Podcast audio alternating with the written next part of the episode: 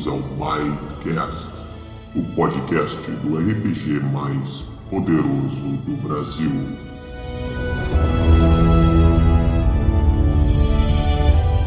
Olá, Might Bladers! Bem-vindo ao primeiro Mightcast de 2020. Eu acho que a gente tinha que fazer um, um podcast só de Cyberpunk nesse ano, não sei porquê. Mas então, Domênico, como está você? Como foi de férias? Como foi de, de Natal, Ano Novo, Hanukkah e outras coisitas mais? Um, um, um podcast específico, um Mightcast especificamente sobre, sobre Cyberpunk ia ser interessante. Apesar de a gente não ter absolutamente nada sobre o assunto no Might Blade, eu acho que ia ser bem divertido de, de, de fazer.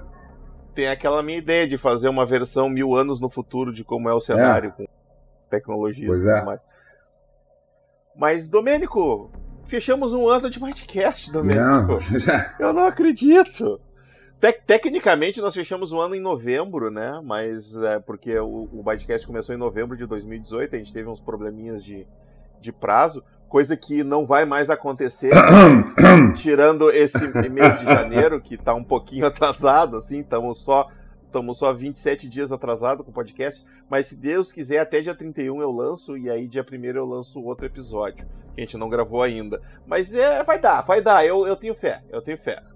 Fé é uma coisa que eu Tenho não fé na tenho, tríade, a tríade vai nos ajudar, a Sarfel vai nos iluminar com sua sabedoria, a gente vai mas A conseguir. gente precisa de uma divindade de tempo pra permitir que a gente dê uma voltadinha assim, tá? Esse é o problema, a gente não consegue ajustar essas coisas porque a gente não tem uma divindade que cuide do, do tempo, a gente não tem viagem no tempo, isso é um problema muito sério no Might Blade. É, é- é- é coisas assim, é, para viajar no tempo a gente precisa de dinheiro, gente, muito dinheiro. viajar no tempo é caro.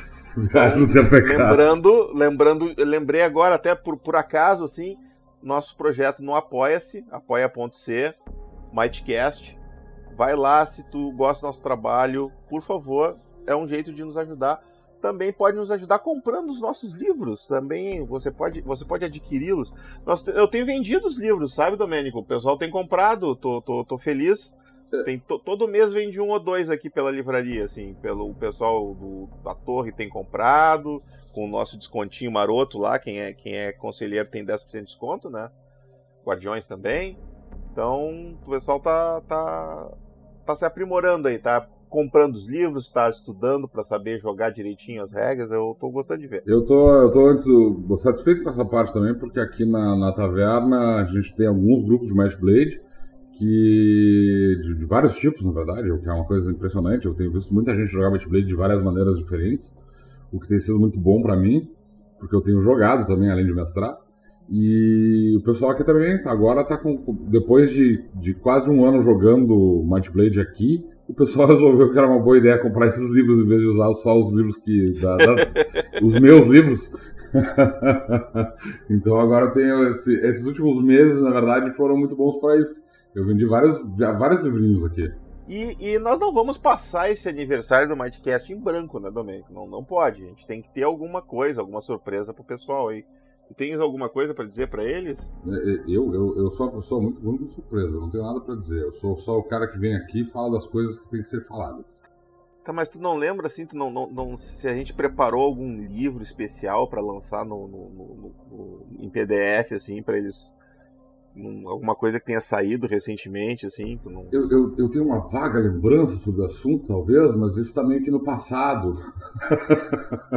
O, o- o- um, um tomo, assim, É, então, sobre idiomas. isso, isso meio que ficou assim no, no meu. em algum. Pô, mas, mas, mas a, gente, a gente lançou. Quando é que a gente lançou? Foi em dezembro? ou Foi em? Acho dezembro. Foi em janeiro. Foi em janeiro? Dezembro, eu acho né? que foi em dezembro que ele saiu. Não lembro agora, Eu- mas enfim. Eu acho que ele foi o, ele foi o nosso presente de, presente de Natal. É, foi nosso presente. É que eu não sei se chegou, se chegou a tempo do Natal. Ah, mas bom, isso eu não tenho certeza. Eu, eu acho que foi depois, mas enfim.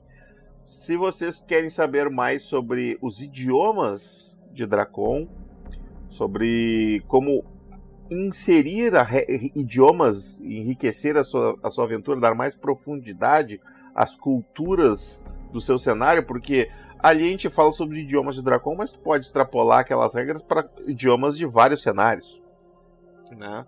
o, o, Tolkien mesmo tem o que mais tem no cenário do Tolkien é idioma, né? É. Idiomas, dialetos. Mas e, é, e, é, é, aquela coisa, né? O, o, o, professor Tolkien ele criou vários idiomas, a gente só se apossou de alguns idiomas, a gente pegou alguns idiomas é, que exatamente. já existem para usar como base de, da nossa, da, do, do nosso material sobre, sobre idiomas de Dracon. Até porque a gente não é nenhum Tolkien, né? É, eu não tenho. Nem nunca eu, seremos. Eu não tenho nenhuma habilidade linguística, eu falo mal e porcamente português e arranho um pouquinho de umas três ou quatro outras línguas, incluindo Esperanto, que é uma coisa completamente inútil. Aliás, não botei, não botei Esperanto no. A pessoa fala Esperanto, cara. Eu não botei Esperanto. É que, que falha de caráter da minha parte. Eu não botei Esperanto no, no, como referência de nenhuma, de nenhuma língua de Dracon no, no tomo das outras línguas. Tinha que ser do Burgos, que é a língua que mistura tudo. Imagina, imagina as pessoas tendo que falar Esperanto para falar um com o outro, assim, numa conversa. Ai, ia ser um inferno. Mas enfim, o... tu queres falar um pouquinho sobre o tomo das muitas línguas e o que que o livro contém? É, esse livro, ele na verdade ele vem ele levou, ele levou um, mais de um ano para ficar pronto. Ele é um, um, um, projeto que eu tinha já há bastante tempo, porque o pessoal sempre pede uh, nomes de raças e tudo mais, para exemplos de nomes, né? E esse livro ele traz uma tabela com, com não só uma tabela com uh, vários nomes, listas de, de, de nomes para todas as raças de Cassiopeia especificamente, mas ele também dá os, os indica como produzir novos nomes para essas raças, além daqueles que estão na lista, de maneira que eles fiquem harmoniosos dentro do cenário. Isso foi uma coisa que o pessoal vinha pedindo há bastante tempo. Eu queria ter conseguido terminar esse material antes da gente fazer o, o guia básico, para já inserir isso no próprio guia, guia básico, né? Já ter uma lista de exemplos de nomes no guia básico, não deu tempo. E aí, depois, como isso não, não deu tempo de ser feito ali, a gente não tinha decidido exatamente quais iam ser as línguas que iam ser usadas como base, quais iam ser as culturas que iam ser usadas como base para cada uma das culturas de Dracon. Eu acabei indo empurrando isso com a barriga e esse, esse, esse livro ele foi sendo feito em paralelo com outras coisas e ele nunca, coitado, nunca, nunca teve muita importância, assim, sempre tinha uma coisa mais urgente para ser feita. Mas eu sempre fui fazendo ele e agora finalmente no final do ano passado ele ficou pronto e a gente lançou ele meio que sem muito uh, estradalhaço, assim, né? Então, talvez tenha algumas pessoas que não tenham visto que ele está na área de download lá do, do, do site, ele está na, na, na, área de download, é, ele é gratuito, ele, é um, ele só existe em PDF, ele não tem uma versão física, ele está gratuito na, na, área de download do, do, do site. Ele traz especificamente uh, o que esse livro tem especificamente de útil é, além de uma como eu disse, uma lista de, de exemplos de nomes para todas as raças de Dracon. Ele também e, e, como criar novos nomes além daqueles que estão ali naquelas, naquelas tabelas. Ele também traz uma, uma lista com todos os idiomas oficiais dentro do cenário de Dracon. Então ele também serve para enriquecer campanhas se o mestre quiser utilizar isso dentro do, dentro do, do, das suas aventuras. É importante observar que as aventuras e futuros suplementos que forem uh, lançados daqui para diante no, em Dracon, eles vão levar essas regras em consideração. Então, o guia de aventuras, por exemplo, ele vai ter algumas menções sobre ah, essa essa inscrição está é, tá em Coratos, ou esse livro, o autor desse livro escreveu ele em, em runês ou é, essas informações elas vão aparecer. Então, apesar de ser um suplemento não uh, de não ser essencial, ele vai, ele é considerado oficial e ele vai uh, figurar em alguns pontos nos suplementos que a gente for lançar. lançar. Ele tem também ali no, no finalzinho do livro, ele tem, eu não vou lembrar agora de cabeça, eu acho que são três habilidades novas que são especificamente ligadas a línguas, incluindo um antecedente novo. E com, são, ele não tem muitas regras, ele só tem é, é, esses, essas pouquinhas regras especificamente com relação a línguas, que é para o personagem, assim, ele tem uma regra, uma, um, um, uma, um capítulo especificamente sobre regras, explicando quantas línguas o, um personagem fala inicialmente, uh, como aprender novas línguas, dá regras específicas sobre como aprender novas línguas, tem uma tabela de quais raças falam quais línguas mais normalmente, e aí ele tem ali umas quatro, umas três habilidades, eu acho, e um antecedente, que tratam especificamente disso. Então tu tem uma, uma, uma habilidade, por exemplo, poliglota, que o personagem sabe falar todas as línguas do Dracon. Tem uma outra habilidade especificamente para conjuradores, que é, é, é para trazer esse flavor, esse, esse, essa ideia de que tu pode uh, conjurar magias falando uh, frases, né? Porque, tipo, o sistema de conjuração de magia, uh, como, como existe hoje, a única coisa que tu precisa é um componente gestual que é desenhar a runa arcana ou selo místico, e isso produz a, a, a magia. Então tu não precisa falar absolutamente nada, um, um, um, feiticeiro ou um sacerdote amordaçado ainda pode conjurar magia normalmente, ele não tem problemas com isso, mas aí ele no, no, no Tomo das Muitas Línguas a gente apresenta uma, uma, uma habilidade que permite que os jogadores, que, que os personagens eles uh, aumentem o seu foco para conjurar magias utilizando a verbalização dos nomes das magias em diferentes idiomas.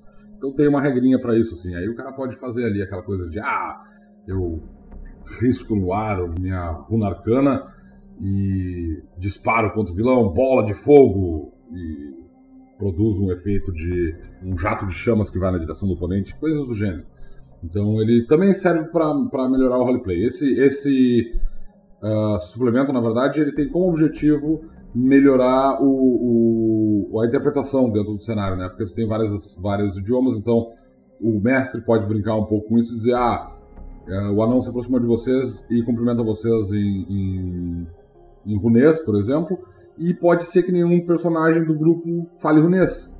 E isso pode adicionar um pouquinho de, de ah, será que esse cara não fala a nossa língua? O que, que ele falou? O que, que ele disse? Então isso pode adicionar alguns elementos de, de, interpretação que podem ser interessantes. E esse é o objetivo desse, desse livro.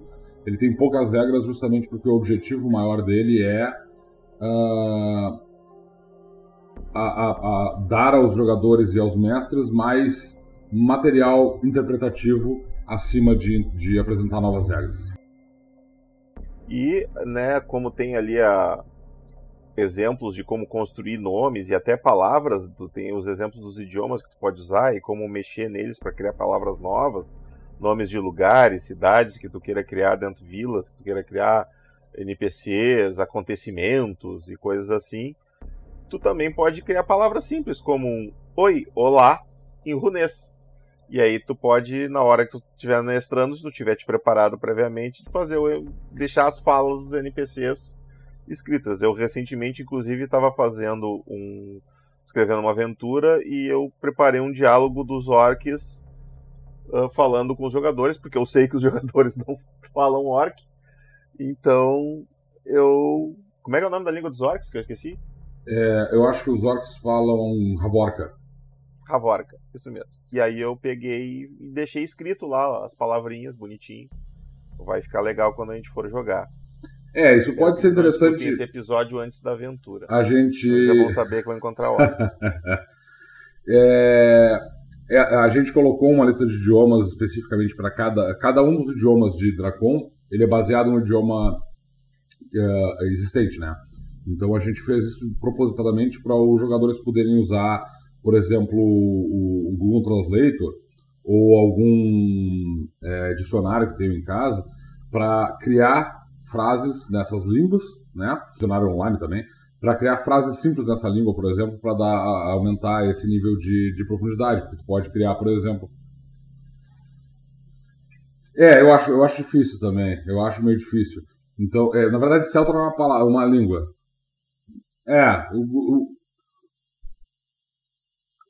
o Google, inclusive a gente deixou no, o próprio livro tem um link pro tem tem um, o, endereço do Google Translator ali, caso alguém não saiba encontrar ele online, porque eu sou uma meba nesse tipo de coisa, então eu botei ali também para facilitar a vida de outros outros jogadores que são como eu meio não sabem muito bem o que estão fazendo da sua vida, uh, né, nesse universo em que tudo é digital. É, eu deixei ali um, um, um, endereço de alguns links interessantes que podem ser usados como referência. E só para constar, Celta não é uma língua, viu, o, o Luciano? É, não é celta, como é que é? é os, os, eu imagino que. É, os, os elfos falam irlandês. Então tu, o, o, mestre pode, por exemplo, preparar de prévia algumas coisas como, por exemplo, ah, como é que os elfos dizem, sei lá, olá viajantes em irlandês? Ele vai no Google Translate, eh, traduz essa frase, e aí quando os jogadores se aproximam, um grupo de elfos, uma nação élfica, alguma coisa assim, um entreposto comercial élfico, eles podem ser recebidos com uma frase em élfico, assim, o que dá um... E, eventualmente dá uns problemas, tipo, tu vai colocar olá viajantes em, em, em irlandês e dá hello travelers. É. Às vezes acontece, às vezes porque acontece. tem umas palavras que são iguais. A procura galês também, galês também funciona. Gaélico, sei lá. Tem... Gaélico. É, é. Wales, o, eu não lembro qual é o nome do. O objetivo desse, desse suplemento era melhorar essa parte é, a interpretação. Isso também serve pelo outro lado, os jogadores também podem aproveitar isso e pegar aquelas as raças, as, as línguas tradicionais ligadas ao seu próprio a, raça do seu próprio personagem e talvez criar frases de efeito que o jogador, o personagem costuma usar ao longo da aventura, do tipo, sei lá, pode ser uma frase simples do tipo, ó, oh, destino cruel. É uma coisa que, por exemplo, sei lá, um, macacos me mordam. É, macacos me mordam, sei lá, um Aesir aí que seja um pirata, talvez ele viva falando essa frase. E de repente pro, pro, pro jogador pode ser interessante traduzir essa frase e usar ela, o, o personagem usar ela na sua língua nativa uh, pode ser um elemento de, de, de interpretação interessante também. Então tá, temos aí o nosso tomo das muitas línguas, que você pode encontrar na seção de download do www.coisinhaverde.com.br barra Mightblade. Tá lá na seção de downloads já, tudo bonitinho, só baixar. Se você quiser imprimir esse PDF, eu recomendo que você leve na gráfica o PDF, não imprime em casa, leve na gráfica, peça para eles retirarem a capa e a contracapa do arquivo, eles têm como fazer isso, não se preocupe, e imprimir só o miolo como livreto, porque aí vocês vão ter o, o como ele foi formatado em A5, eles vão colocar quatro páginas em cada A4, duas de um lado, duas do outro, de modo que quando tiver tudo impresso, tu dobra no meio, pede para grampear e dobra no meio, tu vai ter o livretinho bonitinho. E aí antes de grampear, tu pede para ele montar aquela capa e contar capa numa A4 e imprimir ela colorida, bonitinho. Aí tu bota ali, grampeia e fica com o livro, ó, uma maravilha. Parecer até oficial. É, isso é uma coisa que eu tenho que fazer para mim. Eu quero bastante esse livro. Eu, eu, eu vou fazer, se tu quiser, eu faço dois. Ah, eu agradeço. Eu, eu, eu fico muito satisfeito se fizer um pra mim também agradece e paga, né, por favor. Não, claro, eu agradeço por dinheiro. então tá. Então vamos pro assunto de hoje, né? Porque o, esse não era o assunto de hoje. É, isso foi só uma. É, é... Só uma pequena introdução. Fala, falamos dessa surpresinha. A gente, a gente meio que publicou esse livro meio de surpresa, né? Como um presente de Natal aí no final do ano passado. Não sei se saiu bem na época do Natal, mas a ideia era essa. Então foi meio que um livro surpresa. Uh, e a gente acabou não falando sobre ele antes, então tá aí o nosso aviso de que o livro está no ar. Aproveitem. Muito bem, e o que iremos falar sobre hoje? Hoje o assunto é tenebroso, é, é soturno, é, é transcendente, eu diria. É intangível. Dei dicas o suficiente já ou tá. tá eu, eu acho que já foi o suficiente. Eu acho que já foi o suficiente. Já foi. a gente vai falar de espíritos os famosos espíritos, os, os, os, as assombração. O que é isso de Dimocó? Não, não, é espírito, cara. Os espírito. espírito era o que faltava. E o que temos para falar sobre espíritos? Da onde eles vêm, para onde eles vão, do que se alimentam, como transformá-los em seus servos? Isso e muito mais no episódio de hoje. Vamos agora para o comercial. Não, não é comercial, vamos lá. Pode começar, Domênico. O que, que tu tem para falar sobre espírito? O guia de, o guia do vilão especificamente vai trazer um, algum material sobre a questão de, de, de, espíritos e como é o que acontece quando uma criatura viva morre, né? Uh, todas as criaturas vivas em, em Might Blade possuem uma energia espiritual, uma alma, e o, o Guia do Vilão ele vai trazer algumas, algumas descrições específicas sobre isso, mas a gente não vai conseguir, naquele livro especificamente, discorrer sobre a natureza da, da, da, dos espíritos com propriedade. Ele, isso vai aparecer eventualmente mais adiante no, no, no Guia dos Planos, mas existem algumas coisas que são interessantes para os jogadores saberem já de, de antemão, mesmo porque isso pode ajudar eles nas suas campanhas, que se eles tiverem que lidar com espíritos de, uh, de, de, de, vários tipos. Porque na verdade tem várias raças e classes que lidam com espíritos, né? A gente tem aí, entre as raças, a, a, a que mais proeminentemente lida com espíritos, porque tem habilidades ligadas a isso, são os Levent. Eles têm habilidades especificamente para ver e, e, e, conversar com espíritos, faz parte da cultura deles, eles são médiums uh, com muita frequência, eles têm a capacidade de ver e falar com espíritos. E entre as raças, além do necromante, o, o xamã e o sacerdote, eles também lidam com espíritos com certa frequência, né? dependendo de como é que o personagem quer construir, seu, uh, construir sua ficha. Mas uh, o, o, o, o, sacerdote, em menor, em menor grau, o xamã, ele a habilidade automática dele, na verdade, lida com espíritos, apesar desse espírito não precisar necessariamente ser o espírito de um morto, que é sobre o assunto que a gente vai falar. A gente já falou um pouco sobre espíritos animais em, uma, em outro Matchcast. Hoje o foco é mais nos espíritos dos, do, nos espíritos dos vivos ou nos espíritos daqueles que já morreram. E como é que isso, como é que essa passagem de um estado para outro se dá, né? Uh, na prática. Tu pega o um machado, acerta na cabeça e dá-se a passagem. Exatamente. A, o que acontece, a criação de um espírito sempre acontece quando uma criatura uh, viva ela morre. Nesse momento, o espírito ele deixa de estar ancorado ao corpo uh, em que ele habitava e ele se torna um espírito, né? uma criatura do tipo espírito. Que no caso é uma sombra, né? Isso. os espíritos, assim que eles se libertam do corpo, eles. Desencarnam. É, é então.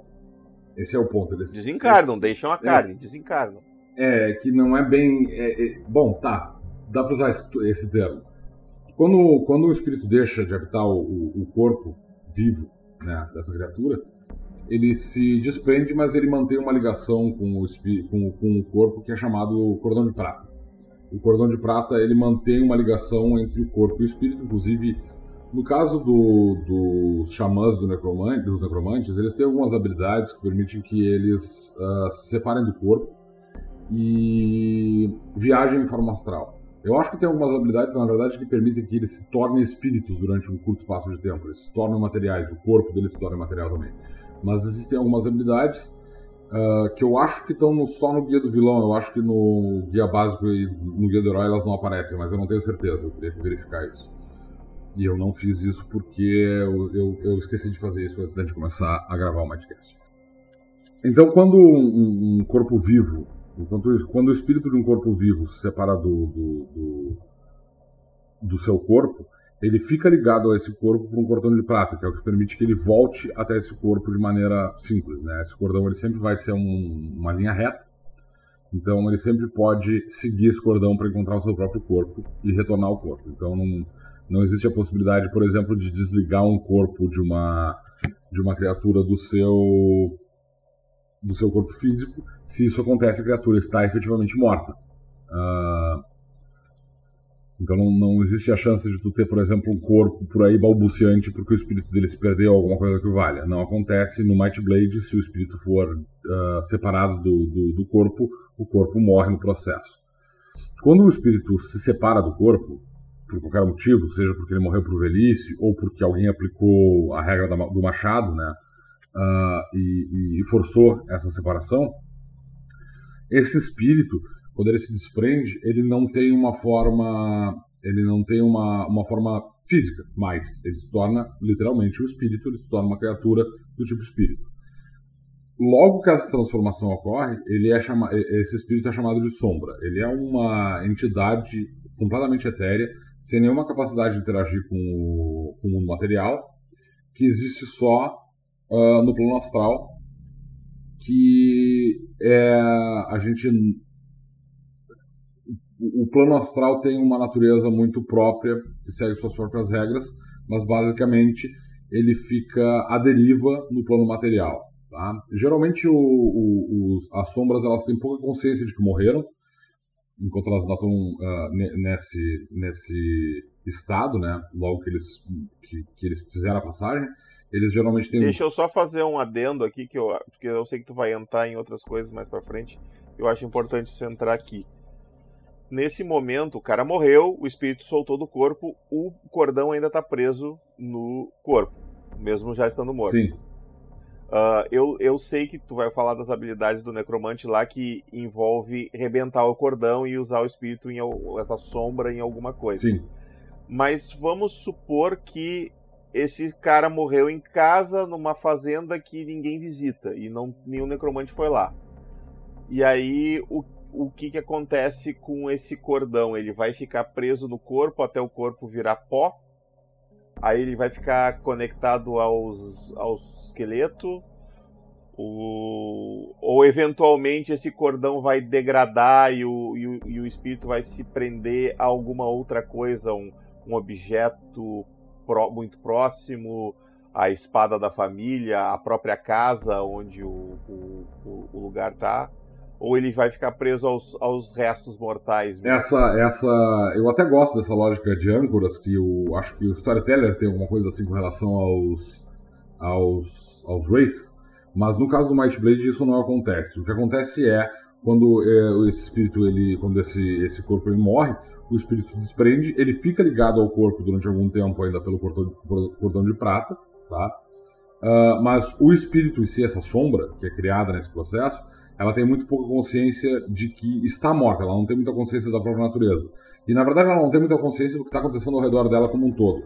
Em geral, essas sombras elas continuam realizando seus afazeres mundanos como se nada tivesse acontecido, se elas não se deram conta de que morreram.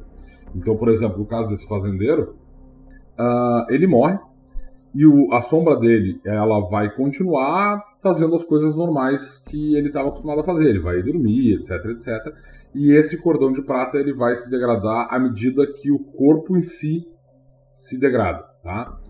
Uh, em condições normais, como no caso do fazendeiro, uh, à medida que esse, esse cordão vai se desfazendo junto com a carne desse corpo, especificamente a carne, uh, a ligação da sombra com o mundo material ela vai se desfazendo também e quando esse corpo terminar de se desfazer, essa sombra ela fica liberta do corpo e ela uh, atravessa pro, pro, pro mundo espiritual. Só que isso raramente acontece, porque existe uma série de, de entidades espirituais que são as responsáveis por fazer o translado dos espíritos entre o mundo material e o mundo espiritual. Ou, dependendo do caso, para os, os, as esferas celestiais ou infernais. Depende de, de para onde é que essa alma está destinada a ir.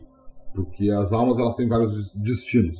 Isso é uma coisa que a gente vai ver mais a fundo no, no, no Guia, dos Planos. Guia dos Planos.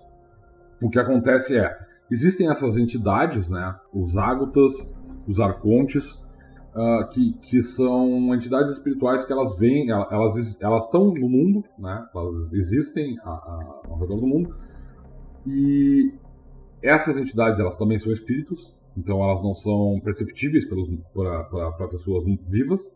Elas podem ser percebidas por alguma por algumas uh, criaturas, como por exemplo alguém usando contato com espíritos pode conseguir entrar em contato com um ágota ou com um arconte, mas isso é raro uh, porque eles em geral eles passam muito tempo, muito pouco tempo no, no material, porque eles geralmente vêm em busca de sombras e outros espíritos falecidos de vários tipos para levar eles para os seus destinos, tá? Uh, esse é o, o ciclo natural da, da, sombra é, portanto, ela permanecer nesse estado sombrio, né? Essa, essa, essa uh, como uma sombra durante um curtíssimo espaço de tempo, dias, às vezes, uh, no, no máximo, e em algum momento, eh, mesmo no caso desse fazendeiro que morreu lá isolado no, no, no fim do mundo, ele talvez vá passar alguns dias ali uh, preso ao corpo até que uh, um arconte ou um ágota venha pegar ele e levar ele para o seu destino final, né, o plano para onde ele está destinado a ser a, a ir. Uh, isso também acontece com aventureiros que tenham morrido de maneira violenta, por exemplo, ou qualquer, qualquer pessoa né, que tenha morrido de maneira violenta. Um, um aventureiro que tenha morrido tenha sido morto por, por orcs, por exemplo, por trolls, em uma, uma viagem pela, pelas, uh, uh, pela Cordilheira dos Cristais, o corpo, o, o, espírito dele, logo que ele morrer, ele vai ter muito pouca consciência de que ele morreu de fato. E ele pode, inclusive, continuar tentando atacar esses orcs, enquanto esse, essa criatura que matou eles, enquanto ele está nessa, nesse, nesse estado de ser uma sombra. A maior parte das, das, das, sombras elas vão, vão ter esse, esse ciclo de vida muito curto, portanto, né? Uh, em que ela vai ficar ao redor do seu corpo durante algum tempo até que um ágota venha até ele, ou, ou um arconte venha até ele e leve ele para o próximo, para o seu destino. Existem, no entanto, algumas, uh, alguns fenômenos e algumas situações que podem fazer com que essa sombra permaneça mais tempo no, tempo, no, no mundo material. Uh, algumas, algumas criaturas vivas elas podem se preparar ainda em vida. Isso é muito comum, por exemplo, entre os Levent. Uh, ele pode se preparar para quando a morte chegar, ele escolhe voluntariamente não realizar a passagem uh, imediatamente. Então ele vai ficar ligado ao próprio corpo. Esse corpo depois ele vai ser levado para sua pira funerária e vai ser levantado um, um, um monumento né, uh, em homenagem a, a esse morto. E esse espírito vai ficar ligado a esse monumento e ele vai servir especificamente ele vai fazer isso porque ele quer servir ao, ao, ao seu ao grupo de pessoas que, que está ao redor dele ali, né, a sua comunidade, como um guia para gerações futuras. Como a sombra tem muito pouca consciência do que acontece no mundo material, ela fica, uh, ela fica rondando essa, essa área onde vai, ela vai se ligar, esse, esse, monumento, por exemplo, no caso de um, no exemplo que eu dei de um Levent, ou digamos que seja uh, um, um totem. É, no caso de uma raça tribal, como por exemplo os, os os faunos, os orcs, os, os orcs ou os, os, centauros, eles erguem uh, totens e, e algumas uh, outras estruturas para homenagear os seus mortos, e alguns desses xamãs e sábios da sua raça, eles podem escolher ficar ligados a esse monumento especificamente para serem usados como para serem usados como guias espirituais. É, guias espirituais, conselheiros desses da, das suas comunidades. Isso acontece, para isso acontecer, o mortal ele tem que se preparar para isso, tá? Ele, é uma escolha ativa que ele está fazendo, porque quando um Ágota vier até ele, ou um, um Arconte vier até ele, e disser para ele que ele tem que partir, ele diz: Não, eu vou, eu escolhi ficar mais um tempo. Eu vou ficar aqui uh, durante mais algum tempo porque eu quero servir de conselheiro. E essa é uma escolha que ele pode fazer. Então ele vai permanecer nesse estado de sombra ao redor desse monumento e quando alguém com contato com espíritos, alguma outra habilidade de, de ver e falar com espíritos se aproximar desse lugar, ele vai perceber que existe ali um espírito, geralmente mais, é isso é comumente uh, vários espíritos se congregam nessas regiões, e esse, esse médium ele pode uh, ativamente conversar com esses espíritos atrás de aconselhamento, ele pode uh, fazer, eh, ele pode ir ali porque ele quer informações sobre fatos históricos que aconteceram há muitos anos atrás, ele não tem como conseguir de outra forma, por exemplo, ou sobre aconselhamentos sobre uh, é, não só eventos históricos, mas sobre uh, questões culturais, como é que o povo, a sua, a sua cultura agia a, a, a tempos passados, em tempos passados. Então, ou, ou as... E um xamã pode chegar ali e selecionar o seu guia espiritual. É, também pode, pode servir para esse tipo de, de situação. Uh, eu vou chegar no, no, no, guia espiritual do xamã adiante para explicar essa parte também, mas isso também pode acontecer. O, o, o xamã pode escolher, uh, uh, aproveitar essa situação para eh, escolher um, um, conselheiro que vai acompanhar ele né, na forma de um guia espiritual. E essa é uma escolha consciente que algumas criaturas fazem ainda em vida e ficam então presas nesses no, no mundo físico, esperando serem usadas dessa maneira como, como conselheiros, tá? Então, existem alguns espíritos, algumas sombras, em alguns lugares do mundo. Uh, é muito comum que tu encontre isso em cemitérios ou em monumentos especificamente erguidos aos mortos, que tu vai encontrar uma grande quantidade de sombras que escolheram permanecer no, no material. Eu ia te perguntar o seguinte: eu, tenho, eu sei que tu vai falar sobre os necromantes mais para frente, mas uma coisa que algumas pessoas no meu grupo e fora daqui, no, vi no fórum também perguntarem sobre o fato do, da sombra ser o combustível do necromante, né? É. O necromante, além de usar mana, usa sombra. E sempre fica aquela coisa assim, tipo, ah, onde é que tem sombra, como é que tem sombra, se tem sombra em qualquer lugar. Uh, e, e, eu tinha uma ideia sobre sombra, e tu meio que tá mudando a minha ideia em relação à sombra. Para mim, essa tua descrição aí deixou a sombra sendo uma coisa muito mais rara do que eu tinha imaginado. Se, se tem se só fica aqui as sombras que escolhem ficar, as outras são levadas pelos por essas entidades espirituais, da onde é que o necromante tira a sombra? Então, uh, na verdade, é, essa escolha de se tornar uma sombra é uma escolha que o, a, a, a, a sombra vai fazer ativamente. Só que tem uma questão aí que deve, tem que ser considerada. Algumas criaturas que morrem, e isso não é muito comum, tem que levar em consideração que a gente tem aí alguns milhares de anos de história e, portanto, a gente tem um bocado de gente que morreu no, no meio do caminho. Uma criatura que morre, ela pode não estar tá consciente de que morreu, e quando ela é visitada por um Ágota, ela pode, uh, por não ter consciência de que está morta, ela pode uh, ou não ser capaz de enxergar esse Ágota, por um, por um lado, ou por outro lado, ela pode dizer para esse Ágota ativamente que não, que ela não quer ir embora, porque ela tem medo de fazer a passagem para outro lugar. A menos que essa alma Ou tenha. Que ele tá louco e ela não tá morta, que ele tem que ir embora daqui. Exato, exato. Então, assim, ó, uh, existem alguns, algumas, algumas situações em que uma sombra, um, uma sombra não pode escolher ficar, tá?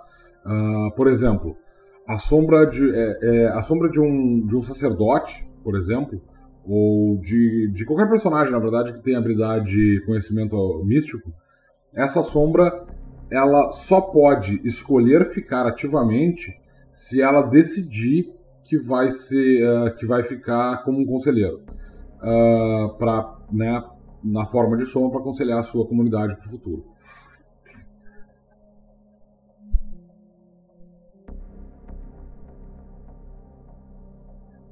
É. Exatamente. É. Exatamente esse ponto. Então, o que acontece é, esse, essas pessoas que têm conhecimento místico, elas já têm essa, esse conhecimento intrínseco sobre essas questões espirituais. Elas sabem que elas estão destinadas a, um, a, a algum lugar dentro da, da, da, geografia cósmica, por assim dizer. Então, elas não, nunca ficam uh, presas no, no, mundo material por desconhecimento, né? por, por falta de, de. Não, não, vai embora, porque eu sou uma assombração, eu estou alucinando isso nunca acontece com, com essas pessoas. Então, pessoas que têm conhecimento místico, elas só ficam no, no, no, plano material como sombras, elas só se tornam sombras se elas ativamente escolherem serem sombras e elas vão ser encontradas, portanto, nesses monumentos, nesses lugares especificamente dedicados aos mortos, tá? Em cemitérios e, e lugares em que as pessoas vêm procurar uh, o, o aconselhamento dos espíritos. Além disso, pessoas que têm um pacto elas não podem, elas nunca se tornam sombras, porque os ágotas eles sempre estão ativamente perseguindo essas pessoas. Os ágotas elas, eles são os espíritos, uh, os, os as, as, entidades responsáveis por carregar as almas uh, dos falecidos, dos mortos, né, essas sombras, para o inferno, para os planos infernais. Então, quando uma criatura morre e ela tem um pacto, ela está automaticamente fadada a ir para o inferno. Ela não chega a ter um tempo de ah, morri. Ela, assim que ela se dá conta de que ela morreu, ela geralmente se vê confrontada por um ágata.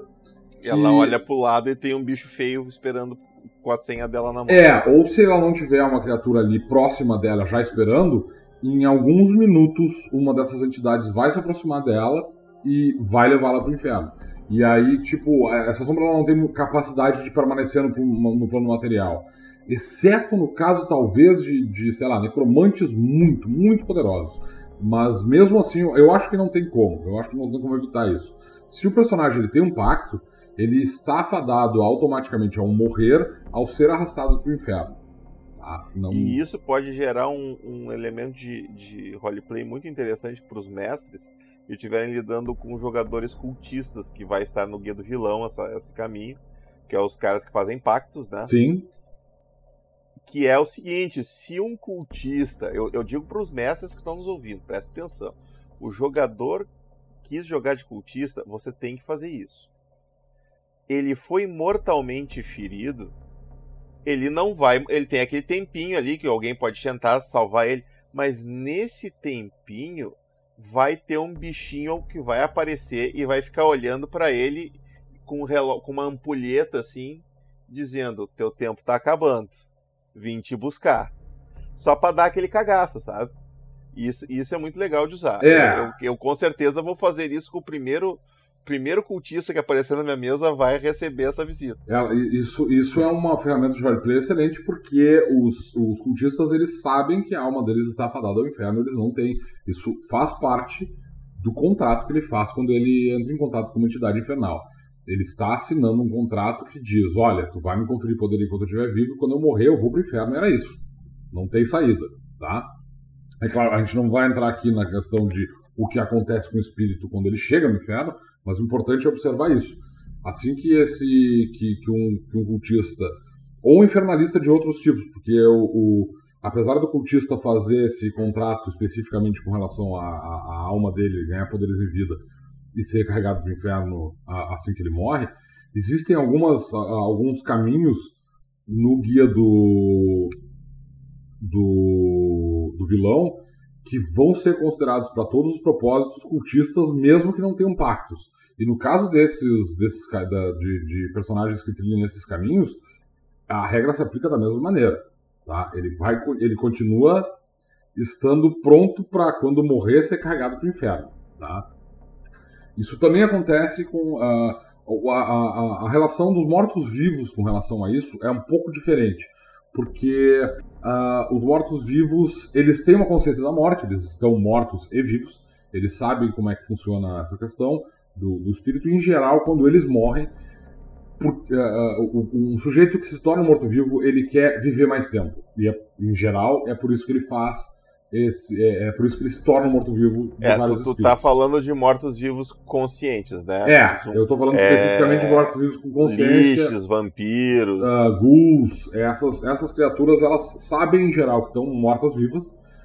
E elas geralmente escolhem essa natureza, tá? É muito de, é, alguns são amaldiçoados a, essa, a, essa, a esse estado, mas a maior parte deles sabe que está nesse, nesse uh, que se tornou um morto-vivo.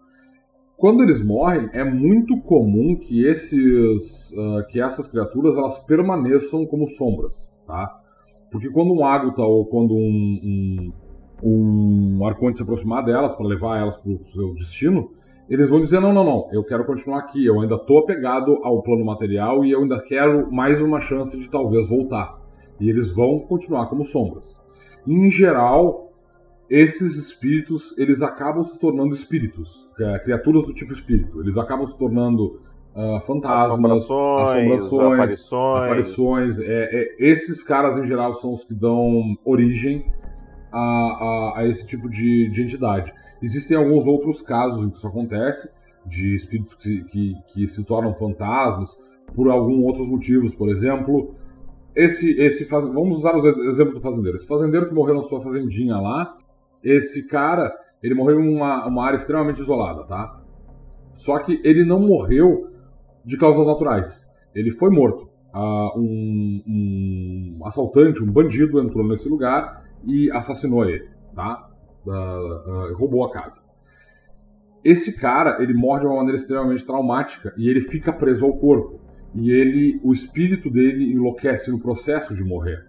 E ele tem um desejo muito grande de vingança com relação a esse, a, a, a esse assaltante, mas esse, esse desejo de vingança, ele, ele, é, essa loucura faz com que esse desejo de vingança acabe se tornando uh, mais geral. Ele quer se vingar das coisas vivas ao redor dele. Tá? Isso é um processo de, de enlouquecimento que vai acontecendo gradativamente. Quando um, um ágota se aproxima dele para levar ele embora, ele está tão ensandecido que o ágota não consegue levar ele. Porque o Ágota, apesar do Ágota ou Arconte, apesar dele ser, em teoria, muito mais poderoso que um espírito qualquer, ele não pode interferir num espírito que quer ativamente continuar no plano material. Tá? A não ser que esse, que esse espírito esteja. Uh, tem um pacto. É, não só um pacto. Tem, eu, é, pois é, eu não falei do outro lado, né? Mas eu, eu já falo de outro. Ele, ele, a não ser que ele esteja destinado a, quando morrer, ir para outro lugar esse ágata não pode carregar nenhum espírito. E é assim que surgem as sombras. E essas sombras, essas sombras enlouquecidas, elas também podem dar origem a fantasmas, por exemplo. Além disso, um outro jeito de aparecerem espíritos é quando um necromante ativamente transforma uma dessas sombras em um espectro. É, isso faz parte de uma. Isso é, isso é um, um, Uma habilidade necromante. É, isso é uma, uma, uma magia. O, o, necromante ele infunde uma sombra com energia necromântica, dá para essa sombra uma forma uh, uh, intangível, mas presente, ou seja, é, essa criatura ela, ela pode se tornar tangível, ela pode atacar criaturas vivas. E quando ele realiza, é, quando, ele, quando ele infunde essa sombra com essa energia necromântica, isso não é um efeito que pode ser desfeito. O único jeito de desfazer essa, essa, esse efeito é literalmente destruindo essa criatura. Uh, quando uma criatura desse tipo, uma criatura do tipo espírito especificamente, ela é destruída, é, é, isso é considerado como uma segunda chance para esse espírito. E nesse momento, um Ágota vai vir, ou um Arconte, ele vai vir até esse espírito que foi destruído, e ele vai dizer: Deu, a, tu teve a tua segunda oportunidade, tu ficou aqui e agora é hora de tu ir. E ele vai pegar esse espírito e vai levar ele para o lugar onde ele já devia ter ido antes de ter ficado preso no, no mundo material. Tá? Então, nem todas as, as, as criaturas que morrem vão automaticamente para o inferno, porque existem algumas delas que estão destinadas a, a planos superiores, por exemplo. E digamos que esse, esse fazendeiro ele foi uma pessoa muito boa em vida. E alguma divindade olhou para ele e disse: Pá, eu quero esse cara aqui no meu plano. E quando ele morrer, esse arconte vai até lá e diz: Bah, cara, eu tenho um lugar melhor para ti. Ele vai estar ali ensandecido. Não, eu quero vingança. E ele vai ser, uh, ele vai receber esse aval de permanecer ali, ele pode se tornar um fantasma eventualmente, mas quando ele, esse fantasma for destruído por um grupo de aventureiros, o Arconte vai chegar e vai dizer, ó, oh, então, viu? Tu já ficou o tempo que tu podia aqui, a gente te deu uma segunda chance, agora tu vai comigo pela mão. E ele vai pegar esse espírito e vai carregar ele pro, pro, pro seu destino final, tá? É, tu não tem como destruir uma criatura do tipo espírito e ela continuar no plano material em qualquer forma. Ela não permanece aqui como um, uma sombra ou como de nenhuma outra forma uh, uh, espiritual. Ela é levada para o seu destino final assim que ela é destruída. Isso também. Olha só que, que, que legal que tu vai falando, né? E eu vou tendo ideia para aventuras. Então, uma outra ideia que, o, que o mestre, os nossos mestres aí podem usar é o, o Arconte quer le, precisa levar uma alma especificamente que, que passou por esse problema de enlouquecimento. E ele, ele não pode ir diretamente lá e, e interferir. Mas ele pode, por exemplo, ir até alguém que tenha que seja médium, um personagem médium, ou até mesmo um sacerdote daquela divindade, e se comunicar com esse sacerdote e dar a missão dele ir lá e libertar aquele, aquele espírito. Sim. Para que ele possa levá-lo. Isso também é uma ideia de aventura que Sim, pode usar é... com, com, esses elementos. Perfeitamente fazível, é, é, é, uma, é, uma, é um plot muito bom uh, uh para ser utilizado. Uma outra coisa que eu queria te perguntar, que a gente, tu falou, a gente falou dos mortos-vivos conscientes, e os mortos-vivos de mente vazia, tipo esqueletos, zumbis, que são corpos animados por magias necromânticas. Uh, os mortos-vivos com mente vazia, especificamente, esses mortos-vivos eles não têm mais, uh, eles não, não, não possuem um espírito, tá? O que acontece é, quando um necromante cria um morto-vivo desse tipo, ele infunde energia necromântica, ou seja, ele abre, uh, ele, ele canaliza um pouco de energia espiritual do plano material, do, do plano espiritual para dentro desse corpo na forma de energia necromântica e isso faz com que esse corpo seja animado e permaneça ativo. Esse corpo não tem consciência, ele é só uma, um mecanismo que está sendo uh, mantido em funcionamento por energia uh, necromântica, tá? É... Aí eu te pergunto, o espectro tem mente vazia, o não tem? Espectro tem mente vazia, eu acho. Eu acho que não. Se eu não me engano, o espectro, a aparição, o fantasma Se eu não me engano, esses todos têm mente vazia. Eu não tenho 100% eu de certeza. Eu acho que as criaturas têm mente bloqueada, na verdade. Ah. Porque isso aí é uma. Mas eu tô pensando pelo que tá no, no, no livro oficial, que é o, o, o guia, do, o guia do, do, Monstro Codex. Porque isso é uma revisão que a gente vai fazer. Porque eu acredito que se eles tiverem mente vazia, eles não poderão ter mais. É, não, eles, eles, eles estão conscientes. Eles certamente não vão ter. Deixa eu ver aqui, porque eu não lembro disso, mas eu acho que eles têm mente bloqueada, eu acho que eles não têm mente vazia. Eu não lembro dessa habilidade de mente bloqueada. É, a mente bloqueada é a versão de mente vazia para criaturas uh, conscientes. É, não, verdade. O, o espectro tem mente vazia. Mas é que eu acho que esse mente bloqueada talvez tu tenha criado, o Domênico. Não, não. O, o, o Lich aqui tem mente bloqueada, por exemplo. Ah, tá. Um, o vampiro acho que tem mente bloqueada também. Ah, não, tá, não, mas é pros conscientes. É que, é que os, os intangíveis todos. É, é, que a gente não tem. É, que, é isso que, tá, que eu tava pensando aqui. O, os mortos-vivos, tirando o lixo e o. e o. e o vampiro e o ghoul, o Ghoul eu não tenho certeza, mas o lixo e o vampiro, eles, eles são pessoas que con continuam conscientes, vamos dizer assim.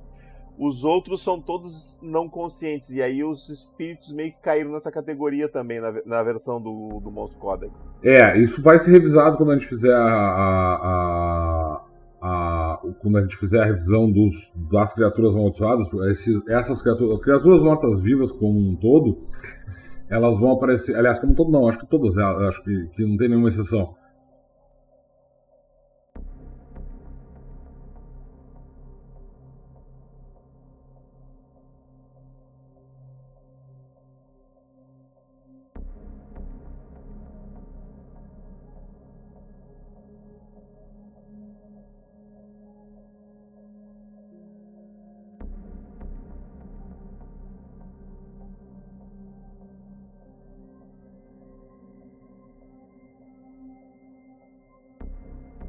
Sim. É, o, o, a gente vai estar tá revisando né, monstros e tudo mais, e alguns deles vão mudar um pouco de natureza, por assim dizer, mesmo porque a gente tem que levar em consideração essas novas regras que a gente está fazendo com relação aos planos e como essas coisas funcionam. Então, sim, alguns monstros vão sofrer alterações nas suas habilidades, uh, e uma delas é essa a, a maior parte dos, dos mortos-vivos eles vão aparecer no Guia das Criaturas Amaldiçoadas, tá?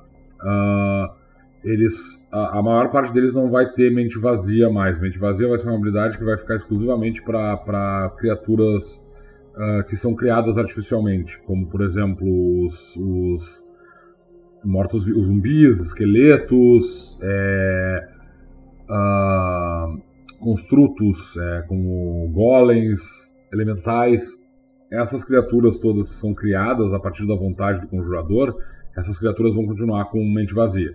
Mas uh, as, outras, as outras criaturas, a maior parte das outras criaturas que está no livro do Monstrum Codex que possuem mente vazia, elas provavelmente vão perder essa habilidade em favor de alguma outra habilidade, geralmente mente bloqueada.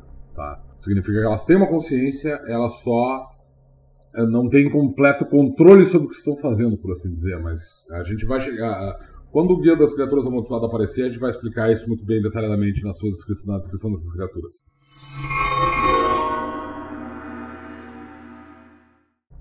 Então vamos falar agora sobre as classes que lidam com esses espíritos, né? O, o, o xamã, o, o sacerdote e o necromante e por tabela os Levente, né? Porque eles têm duas habilidadezinhas ali que também falam, falam com, lidam com espíritos. O que, que temos para falar sobre isso? É, os, os assim como aqueles personagens que têm um antecedente médium, eles são capazes de, de usar, de ver espíritos, né? Eles são capazes de entrar em contato com espíritos. A, o contato deles, a, a relação deles com espíritos não vai muito além disso. Eles geralmente entram em contato com essas criaturas espirituais em busca de, de aconselhamento. Eles também podem, porque eles têm essa capacidade dentro da, da, da, habilidade que eles têm, que é contato com espíritos, entrar em contato físico com esses espíritos, geralmente para justamente destruir espíritos que estejam uh, assombrando uma determinada região. Tá? Uh, mas a, a, a, relação dos Levent e dos médiums com os espíritos ela acaba aí. Ela, ele não tem uma, uma ligação mais profunda.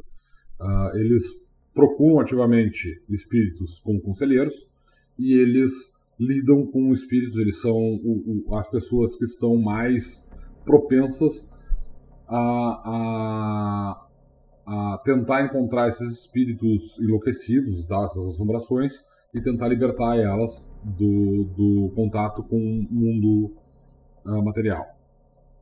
O, as outras classes, no entanto, as classes de fato que lidam com espíritos, elas têm uma, uma relação mais complexa com relação aos espíritos.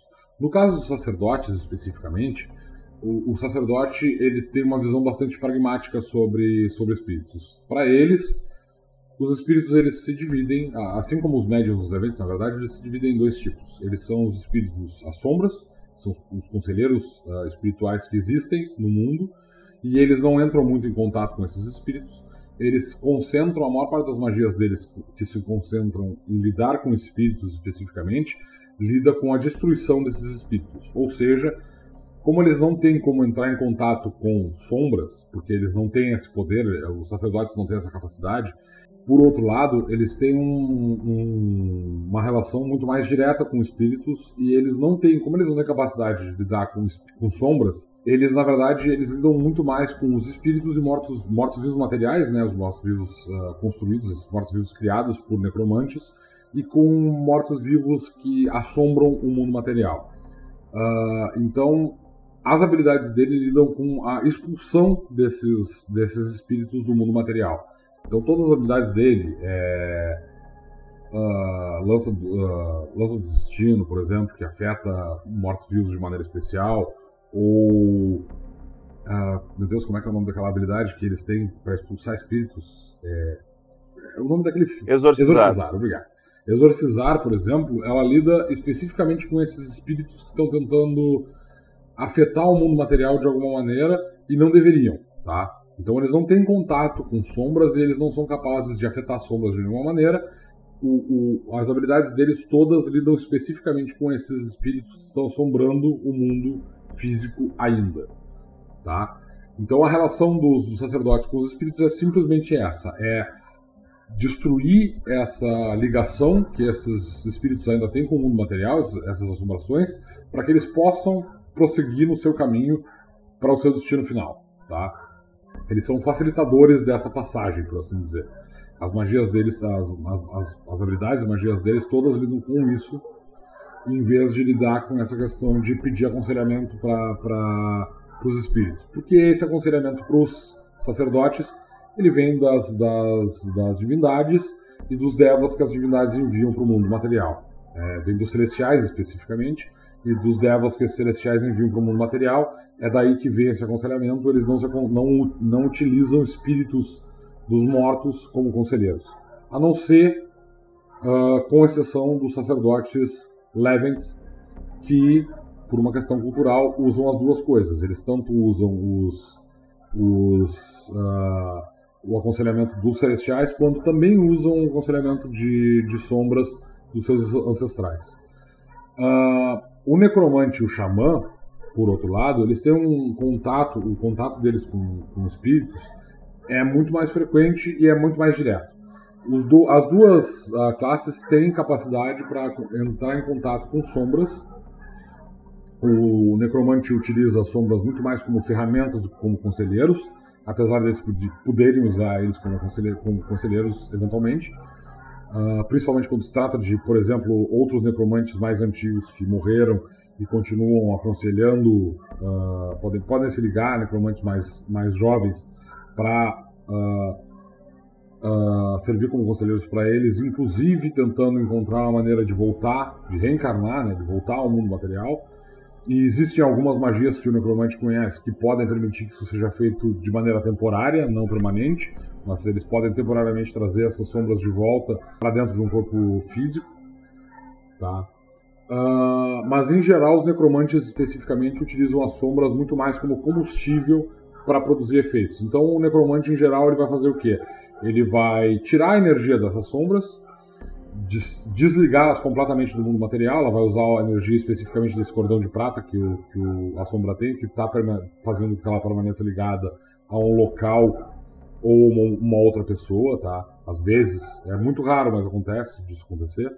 E ele vai destruir essa ligação e ele vai usar essa energia uh, residual, essa energia necromântica que existe no cordão de prata, para abastecer as suas próprias magias. Isso não fere o espírito em si, isso destrói o cordão de prata e esse, e esse espírito, ele automaticamente, sem precisar da ajuda de um ágota ou de um arconte, ele é enviado para o seu destino final. Ele vai fazer essa passagem ou para o mundo espiritual, ou para pro, os reinos celestiais, ou para os reinos infernais. Uh, então, o necromante ele usa os, as sombras muito como ferramentas e raramente como, como conselheiros. No caso do, do, do xamã, é exatamente o oposto. Os xamãs eles não têm a capacidade, eles nem sequer têm a capacidade de usar as sombras como ferramentas. Eles entram em contato com as sombras, via de regra, como potenciais conselheiros. Eles entram em contato com as sombras para conversar com elas de uma maneira extremamente pacífica, por assim dizer. Né? Eles têm uma, uma relação harmoniosa com os espíritos dos mortos. Alguns uh, xamãs, eles, uh, como eles são capazes de, de entrar em contato físico com esses, ou em contato espiritual com esses, com essas, esses espíritos, eles podem sim ativamente uh, procurar esses espíritos, essas assombrações, esses espíritos que estão no, no, no mundo material, ainda presos, para tentar destruir esses espíritos e permitir que eles passem para o próximo, para o seu destino final. Enquanto que, em geral, eles usam esses, eles entram em contato com espíritos geralmente em busca de aconselhamento. Inclusive a habilidade automática do, do, do xamã, né, o xamã ele já tem esse contato automaticamente porque ele já tem um guia espiritual assim que ele entra nessa, nessa classe. Esse guia espiritual ele pode ser um espírito da natureza, que a gente já discutiu no outro Mightcast, uh, mas ele também pode ser um espírito de um, de um mortal que faleceu e permaneceu como ele quer permanecer como conselheiro no mundo material. Então, por exemplo, um xamã pode ser um médium que entrou em contato com um desses conselheiros, um desses conselheiros da sua tribo, por exemplo, no caso dos Levents, digamos, digamos tem ali um espírito conselheiro que era um ancestral desse sujeito, por exemplo, e ele foi uh, percebeu que esse personagem ele tinha uma capacidade de entrar em contato com espíritos e foi atrás dele, entrou em contato com ele com, por sonhos e tudo mais, e esse cara, esse, esse espírito vai ser o, o guia espiritual desse xamã. Uh, nas tribos, na, nas comunidades tribais, é mais ou menos a mesma coisa. Tu vai ter esses, esse personagem, ele vai ter uma predisposição a entrar em contato com espíritos, e um desses espíritos conselheiros da tribo, ela pode escolher aquele, uh, aquele mortal especificamente como o, o, o, seu protegido e vai dar aconselhamentos para ele, para ele poder realizar aquilo, uh, o, o, que ele é destinado a realizar, ou que o, o que ele escolher realizar na sua vida, com mais propriedade. É importante observar que o guia espiritual, quando ele for um espírito de um morto-vivo, de um, de um falecido, uh, se o xamã morrer, por exemplo, esse espírito, ele, esse guia espiritual, ele não necessariamente morre junto, tá? Aliás, ele não necessariamente não, ele não vai morrer junto. Uh, já está morto, né?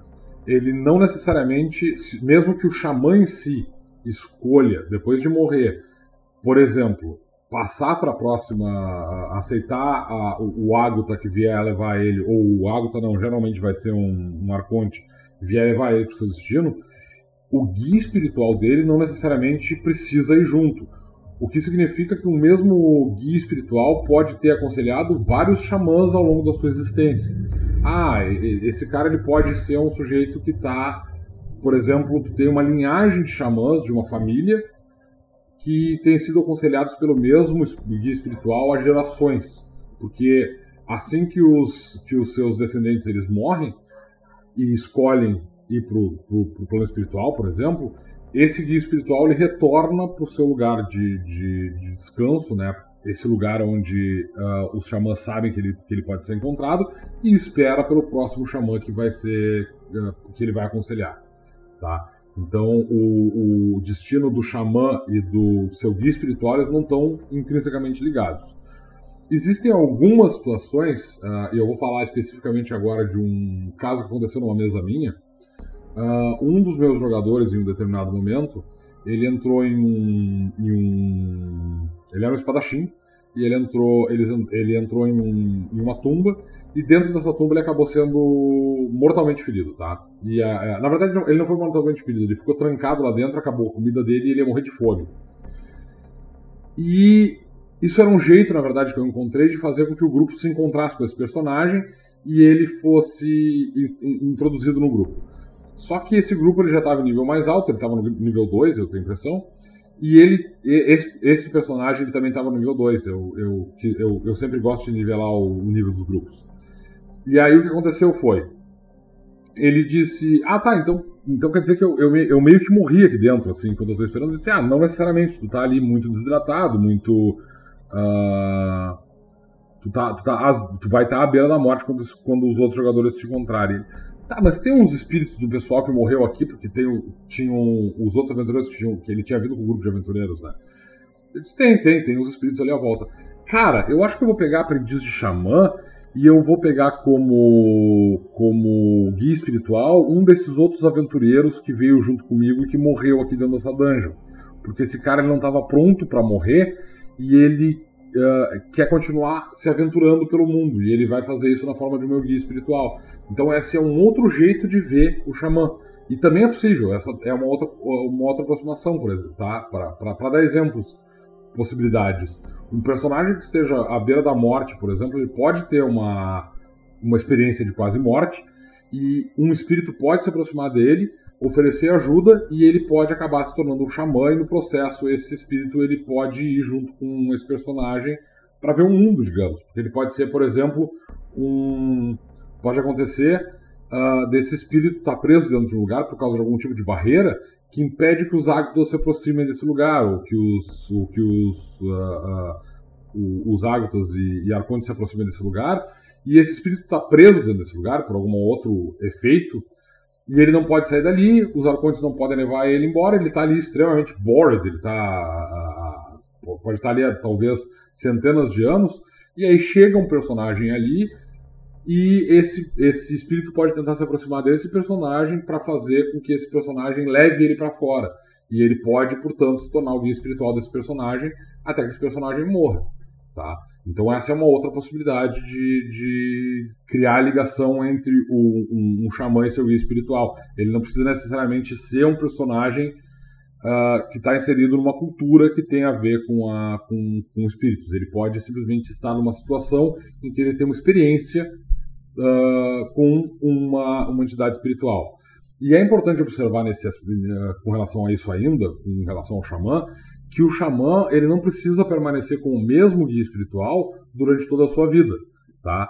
Um xamã pode, por exemplo, começar o, o, o, a, a, as suas aventuras com um guia espiritual que tem um objetivo. Tá? Então, por exemplo, o, o personagem cria um, um histórico em que ele faz parte de uma família que precisa livrar um determinado, uma determinada região de uma maldição. Digamos que seja um morto-vivo ou uma criatura amaldiçoada, um, sei lá, um lobisomem, uma coisa assim.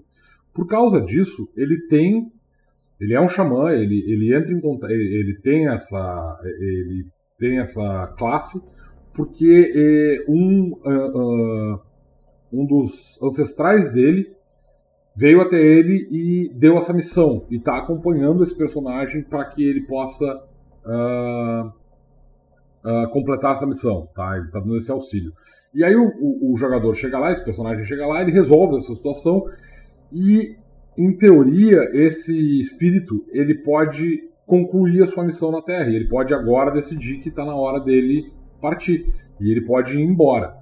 E o xamã, nesse momento, ele vai escolher algum outro guia espiritual. Ele pode talvez. Tá, mas aí, mas aí esse espírito dá um aviso prévio de 60 dias, assim, para ele treinar um outro, um outro guia para não deixar o cara desamparado.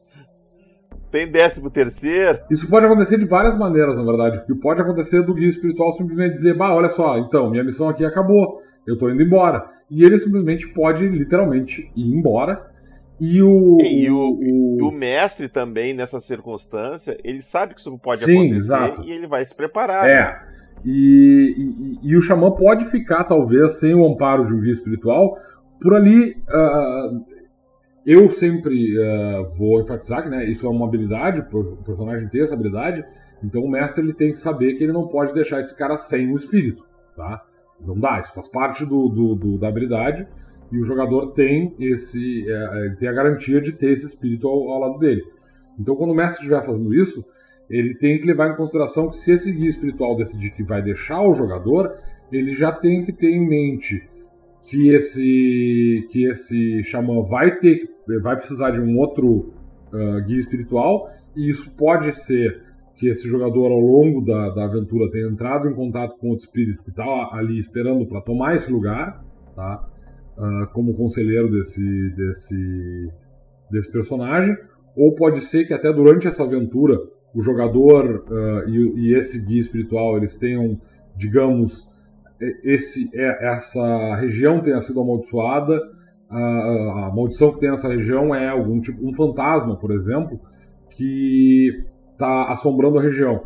E aí quando ele destrói esse fantasma, o guia espiritual dele diz: tá, eu vou embora, e esse fantasma, ao invés de ser uh, automaticamente colhido por um ágata ou por um arconte esse elevado, ele chega para esse, esse xamã e diz: Olha só, eu sei que eu cometi um, um, uma série de erros e eu quero me redimir.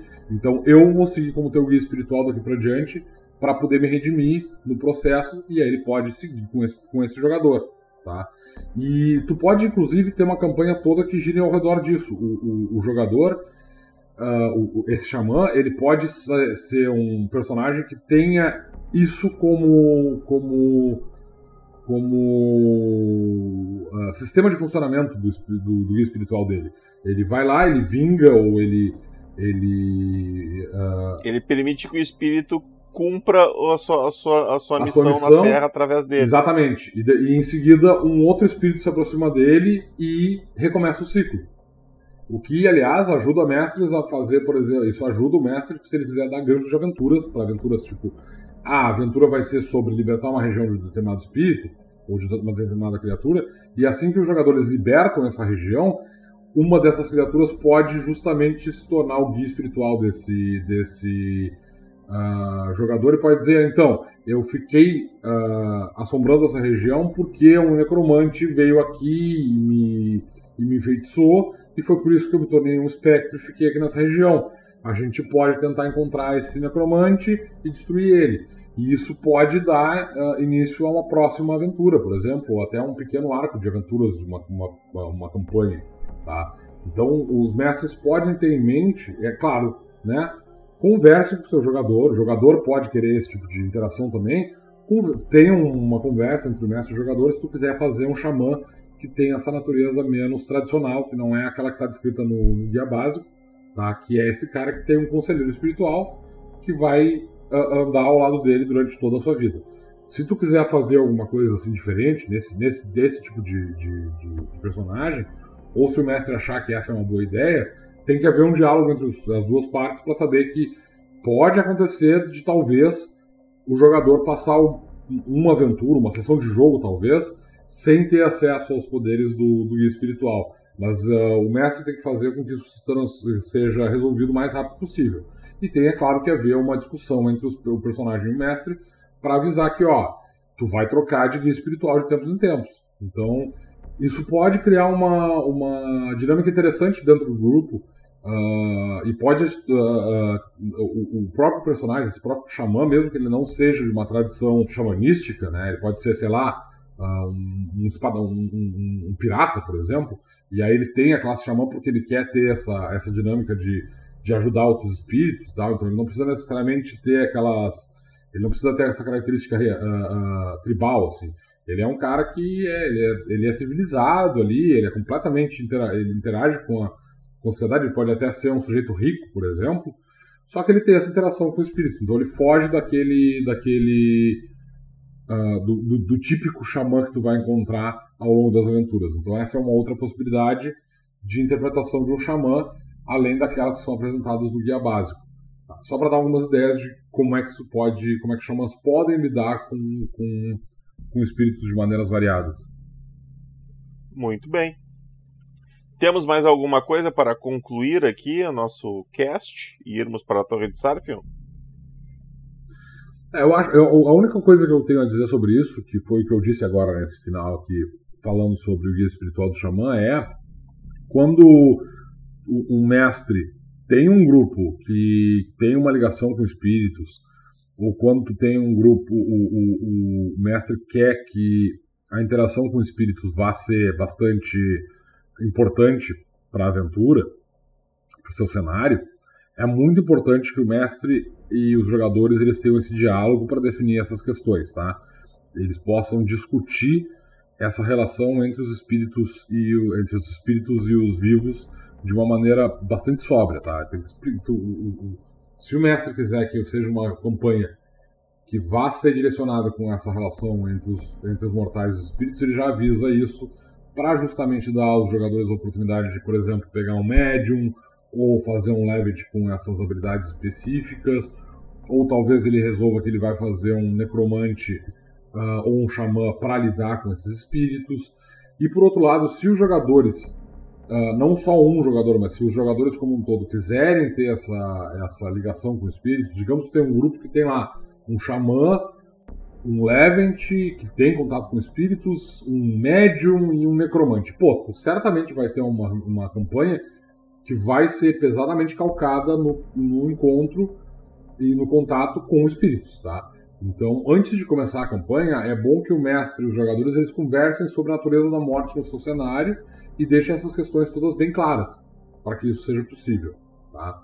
Uh, e além disso, eu também tenho uma, uma pequena observação a fazer, que é, uh, com relação a espíritos, é muito importante observar que muitas pessoas, tá, muitos jogadores, eles podem ter uh, uma relação com espíritos que ela pode ter a ver com a religião desses jogadores ou pode ter a ver com algum tipo de experiência que eles tenham.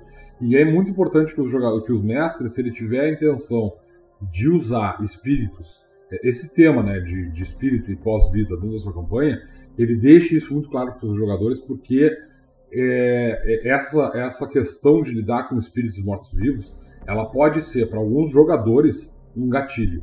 E isso pode não ser saudável para alguns grupos, alguns grupos de jogos. Então, é, é, importante que se o mestre decidir que vai usar uh, mortos-vivos de uma maneira que não seja só ah, vocês vão ali, batem no necromante, destroem os zumbis dele. Se ele vai usar essa coisa toda de lidar com espíritos e com, com pessoas que já morreram e que estão em busca de vingança e tudo mais, é, é, importante que o mestre ele, ele avise os jogadores que vai tratar de questões espirituais dentro do seu jogo e que a campanha vai ter esse direcionamento para que, que tanto que jogadores que não se sintam confortáveis com esse tipo de assunto possam ou desistir de jogar ou que talvez o mestre possa desistir desse, desse, dessa aproximação em favor de uma, de uma campanha que não uh, não, não seja um gatilho para nenhum dos seus jogadores, tá? Então é, é só para lembrar que esse é um assunto que para algumas pessoas pode ser um gatilho, tá? Esse é um assunto complexo. É, é um assunto sensível, é, é um assunto, é um assunto sensível. Com... Então os mestres e os Como jogadores eles têm que outros, né? Como? Como muitos outros, a, a, gente tem que sempre conversar com o grupo tem que estar tá aberto, tem que estar tá conversando para não dar problema. É, é, é entrar nesse campo de, de espíritos, mortos-vivos. É, mortos-vivos não, porque ele é, é, mortos-vivos são, são comuns, são um lugar comum dentro do, do RPG. Mas o, o, os espíritos, especificamente, essa coisa de tu lidar com gente que já morreu e tudo mais, está assombrando lugares, e essa coisa de, de tu ajudar a passagem deles, isso é um assunto mais complexo que não é, não é tão comumente tratado em jogos de RPG. E os jogadores eles podem estar interessados só numa campanha mais tradicional ali, e esses assuntos eles podem ser mais pesadinhos, eles são mais complicados.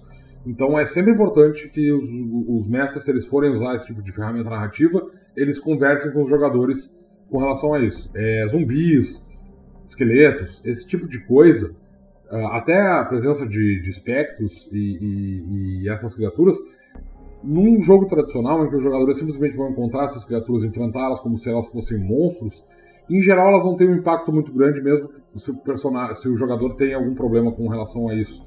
Tá? Porque vai ser só um monstro que vai ali e vai bater, tu não vai ter um grande, uma grande história por trás disso, ele é só uma ferramenta de necromante malvado, o necromante malvado é só um mestre, é só o, o chefe o chef de fase que está ali para ser derrotado. Tá?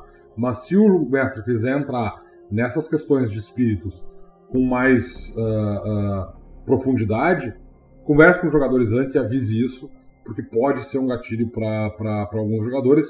Por outro lado, se os jogadores estiverem interessados em, em, tratar desses assuntos ao longo da campanha, também é bom que ele converse com os outros personagens, com os outros jogadores e com o mestre, porque né, esses são assuntos delicados, então lembrem disso quando estiverem tratando desses assuntos. E se você gosta desse tema, se o seu grupo gosta desse tema, vou fazer aqui um jabá de graça para o nosso querido coautor Thiago Jungs. Ele tem um excelente jogo de RPG lá no Coisinha Verde, nos jogos da Coisinha Verde, chamado Jogo dos Espíritos. É muito legal, você precisa de um baralho de tarô para jogar, é um RPG diferente que segue a linha dos RPGs sem mestre, onde todos os, os jogadores mestram. Ele é bem legal, eu joguei uma vez só e me diverti muito. E quando forem dormir, deixem o pé em cima da cama, porque se deixar fora da cama, o espírito vem e puxa. Vamos para Torre de Sarfion.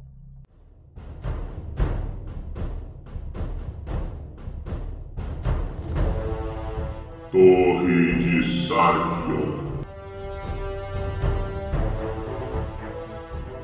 Muito bem, estamos aqui na Torre de Sarfion. Domênico, temos três dúvidas, dúvidas simples aqui para uma, uma delas tu já respondeu, inclusive. Eu vou só pedir para te responder de novo no ar aqui, que foi o Isaac que fez lá nos Exploradores da DC.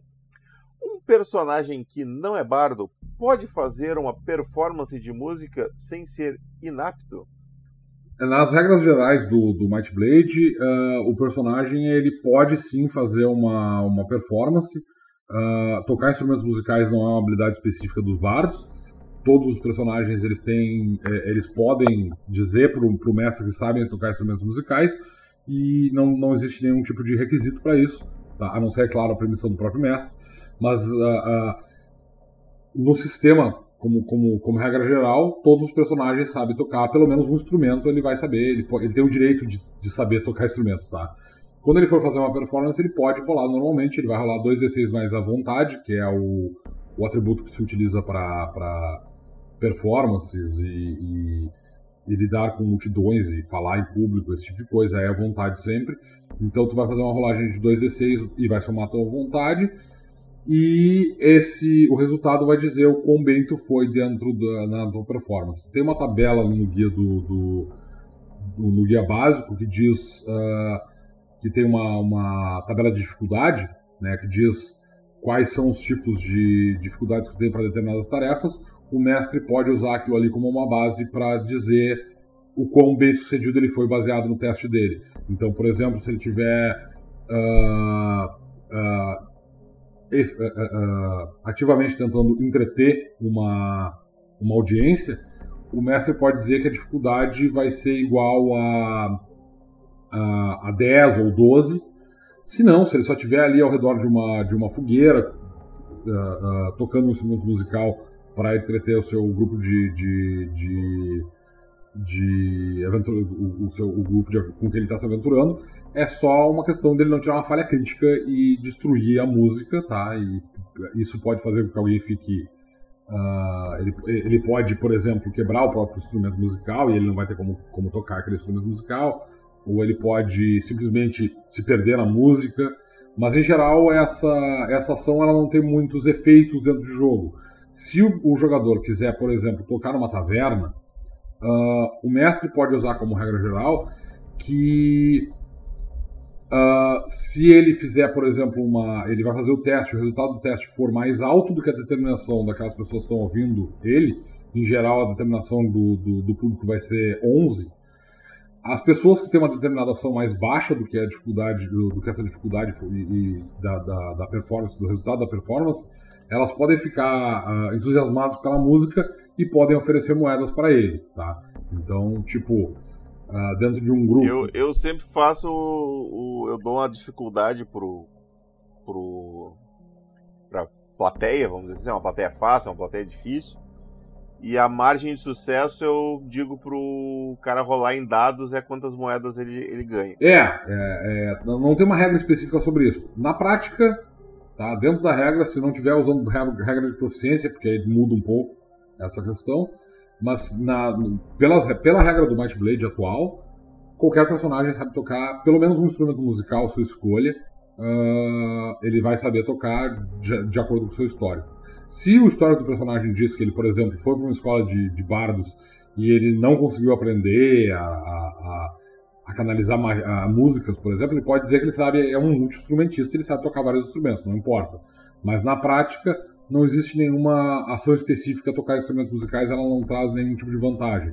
Ela pode servir para isso, para te fazer uma performance numa taverna, por exemplo, e ganhar umas, umas moedas aí como uh, esse vai ser o, o, modo de vida do personagem pode ser esse, por exemplo. Inclusive se, se o mestre quiser fazer um, um antecedente menestrel que dê mais dois para performances musicais e o cara começa com um instrumento, a escolha, é uma possibilidade também. É, esse é um antecedente que eventualmente vai aparecer, inclusive, alguma coisa nesse, nesse sentido, e vai trazer regras mais específicas. No, no, guia, no guia dos é, músicos. É, tipo, não. guia dos músicos. Né? não, mas é que o Menestrel é uma. É, é, é, muito provável que em algum momento. Podia ter entrado no guia do herói essa, né? podia, até podia. Uh, o, o Bardo, especificamente, ele tem tido muito pouco. Ele tem recebido muito pouca atenção da gente. Uh, e a gente precisa fazer algumas Alguns, Quem se importa uh, com bardos, afinal de contas? Uh, eles precisam receber algumas uh, habilidades novas, caminhos específicos para bardos. É que o bardo é muito difícil de fazer caminho, porque os, os caminhos para bardo vai ser só uh, para o bardo, né? Porque só os bardos têm música.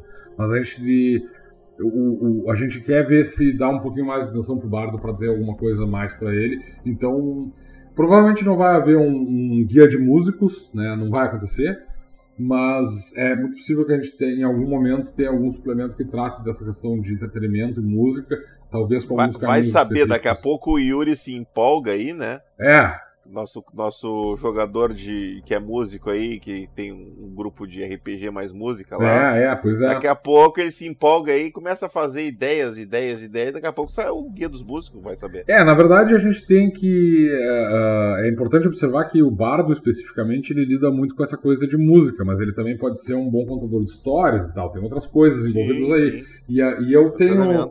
Eu tenho outras intenções com relação Os bardos a... de Sarfion.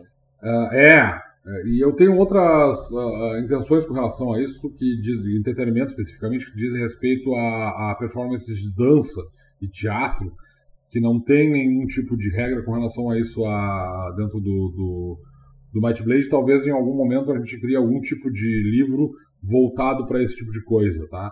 Por enquanto não existem regras específicas e realmente o nosso bardo, infelizmente, está tá, uh, uh, sem a atenção que ele merece. É uma classe que infelizmente está sendo deixada de lado no momento, mas em algum momento ele vai receber a atenção devida. Uh, eu vou, eu quero fazer uma pergunta aqui que o Nico botou lá no, nos exploradores da DC. Tylox Xamã pode pegar o caminho Torrunga? Se sim, como faz? Como faz com as tatus? Eu li a pergunta e eu, não, eu sou um imbecil e eu não entendi a pergunta. Eu respondi, ah, ué, faz normal, cara. É que dependendo da habilidade, do, do, não vai fazer utilidade pro xamã. O xamã não faz magia e as habilidades de Torrunga. Não era nada disso. O cara queria saber com relação aos pelos. Eu não me, não me atinei do problema dos pelos. É, algumas raças não só os os, os Tylox, Jubans. é, os Jubans, o Ramelinho, o, o, o Gnoll. Tem algumas outras raças. O, são... o Marrock, em vez de tatuagem, ele esculpe, né? É, então. E ainda tem outras raças que lidam disso, com isso de maneira diferente, como por exemplo os, os, os Marrocks. Uh, essas raças que têm pelos especificamente, tá? quando tu faz, em termos de jogo, tá? é, é, importante observar, eu até falei isso lá no grupo, tem, uh, em algum momento, alguém achou que era uma boa ideia tatuar bicho de estimação, tá? Isso é uma coisa que acontece. É lamentável e em Nova York, especificamente, onde isso virou uma moda. Não, e, e, antes disso, né, o pessoal ca, ca, ca, carimba, carimba vaca, né? Tá, não, mas. Só que é com ferro é que é quente. É ferro quente, não é uma tatuagem. O pessoal do. Mas funciona. Tá, não, então. Tu pode fazer. Calma, calma, a gente chega lá. Uma coisa de cada vez. Tá? Uh, houve um determinado momento que em Nova York, especificamente, aparentemente se tornou uma moda tatuar uh, bichos de estimação. E existe tatuagem veterinária para animais, tá? Que é uma tatuagem que tu coloca a identificação do animal, geralmente na parte de dentro da orelha dele, ou na parte interna da, da coxa, que são dois lugares que tem pouco pelo. Mas, quando tu tatua um, um, um animal, é, e, aliás, quando tu tatua um animal não, quando tu tatua um personagem que tem o corpo coberto de pelos, primeiro é importante observar que a pelagem de uma de um, de um Tylox, ou de um Juban, ou de um Gnol, ou de um Ramelin, ela não é a mesma pelagem que tu vai ter em um cachorro ou um gato tá? Tu tem uma pelagem mais densa, mas essa pelagem não é tão densa quanto a pelagem de um, de um animal, mesmo porque ela não traz nenhum benefício, tá? Uh, os pelos de um cachorro, por exemplo, eles são longos o suficientes para que ele seja isolante térmico, e isso não acontece com, com um Tylox, por exemplo, que tem características canídeas. Uh, então é importante observar que o, um Tylox ele não é um cachorro humanoide, tá? Ele não é uma raposa.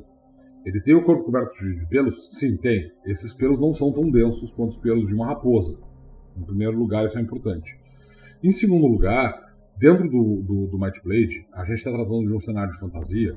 Então, em teoria, quando tu cria uma tatuagem, particularmente com o Torunga, que vai ser, vai criar uma tatuagem que tem poderes mágicos, tá? É uma, uma tatuagem sobrenatural como, como regra, quando tu faz uma tatuagem uh, numa criatura que tem esses pelos, tu vai precisar raspar aquela região, com certeza, porque tu tem que fazer isso mesmo. Em humanos, eles têm que ser, ter essa região raspada, o que vai ficar bizarro numa criatura que tem pelos, não tanto quanto se tu tivesse uh, raspando os, os, pelos de um animal, mas vai ficar uma, uma área sem pelos.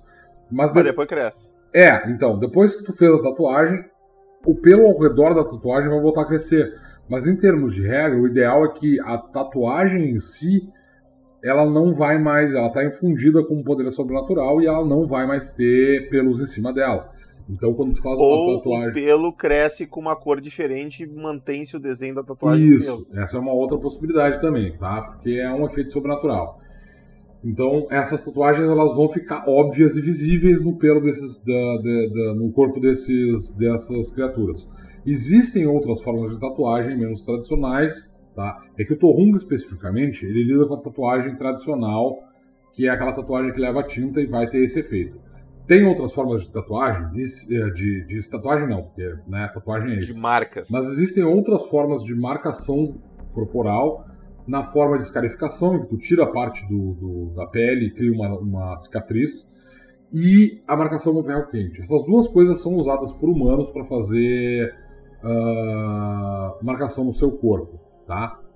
Então, isso pode, dentro de um, do, do, cenário, elas podem ser usadas como formas alternativas de produzir a, as tatuagens de torrungas.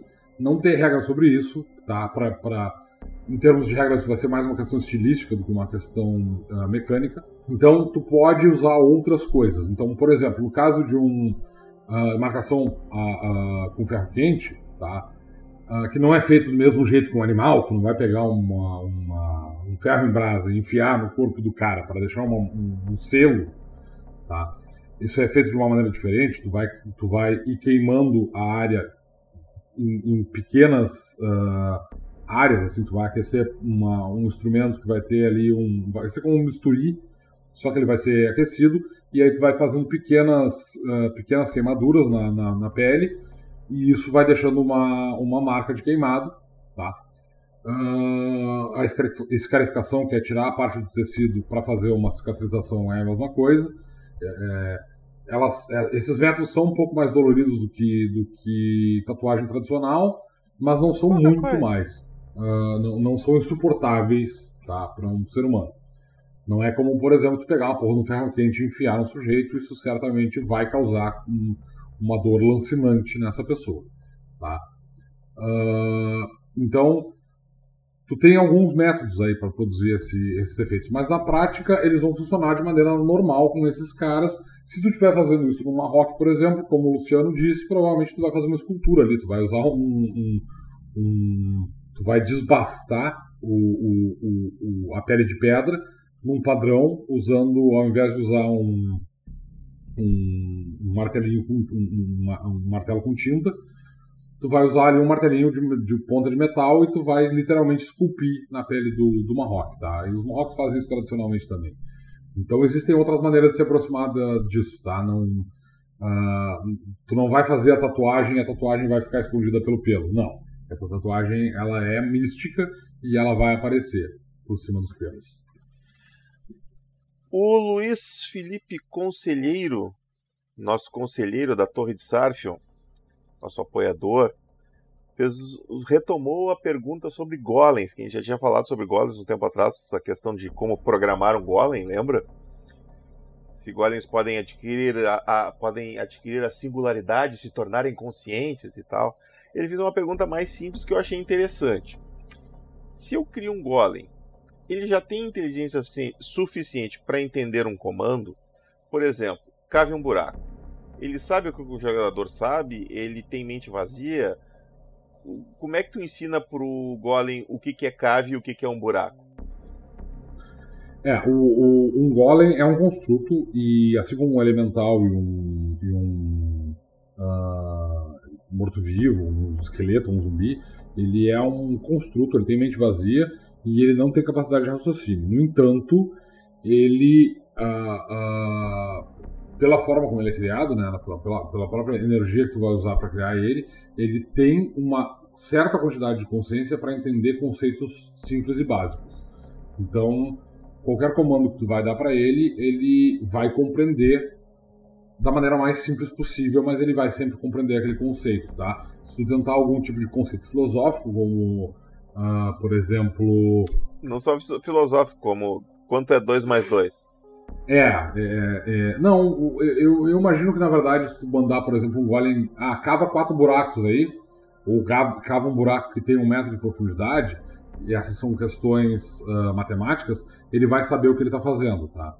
Uh, ele vai ter esse, essa consciência desses conceitos mais simples, esses conceitos vão estar claros para ele. Mas, é claro, se tu perguntar para um golem quanto 2 mais 2, ele não vai saber responder porque ele não tem essa capacidade de raciocínio e ele não tem nem capacidade de comunicação. Claro um golem poderia levantar quatro dedos, mas ele não tem essa capacidade de raciocínio, tá? Ele não faz essa linha de raciocínio. Uh, ele não responde perguntas, ele, ele, ele aceita estímulos, tá? Uh, o que o, o, o, o, o que o o, o sacerdote que criou esse golem pode dizer é: ah, erga uma quantidade de dedos que seja igual à soma de 2 mais 2. E aí o golem vai levantar quatro dedos. Ele vai entender a lógica, mas tu tem que dar uma ordem muito específica para ele para fazer isso. Ele vai entender o conceito que tu passar para ele. E quando tu dá um exemplo, um, um comando simples, como por exemplo, uh, cave um buraco, tu tá, uh, uh, tá implícito nesse comando tu quer um buraco de um determinado tamanho, tá?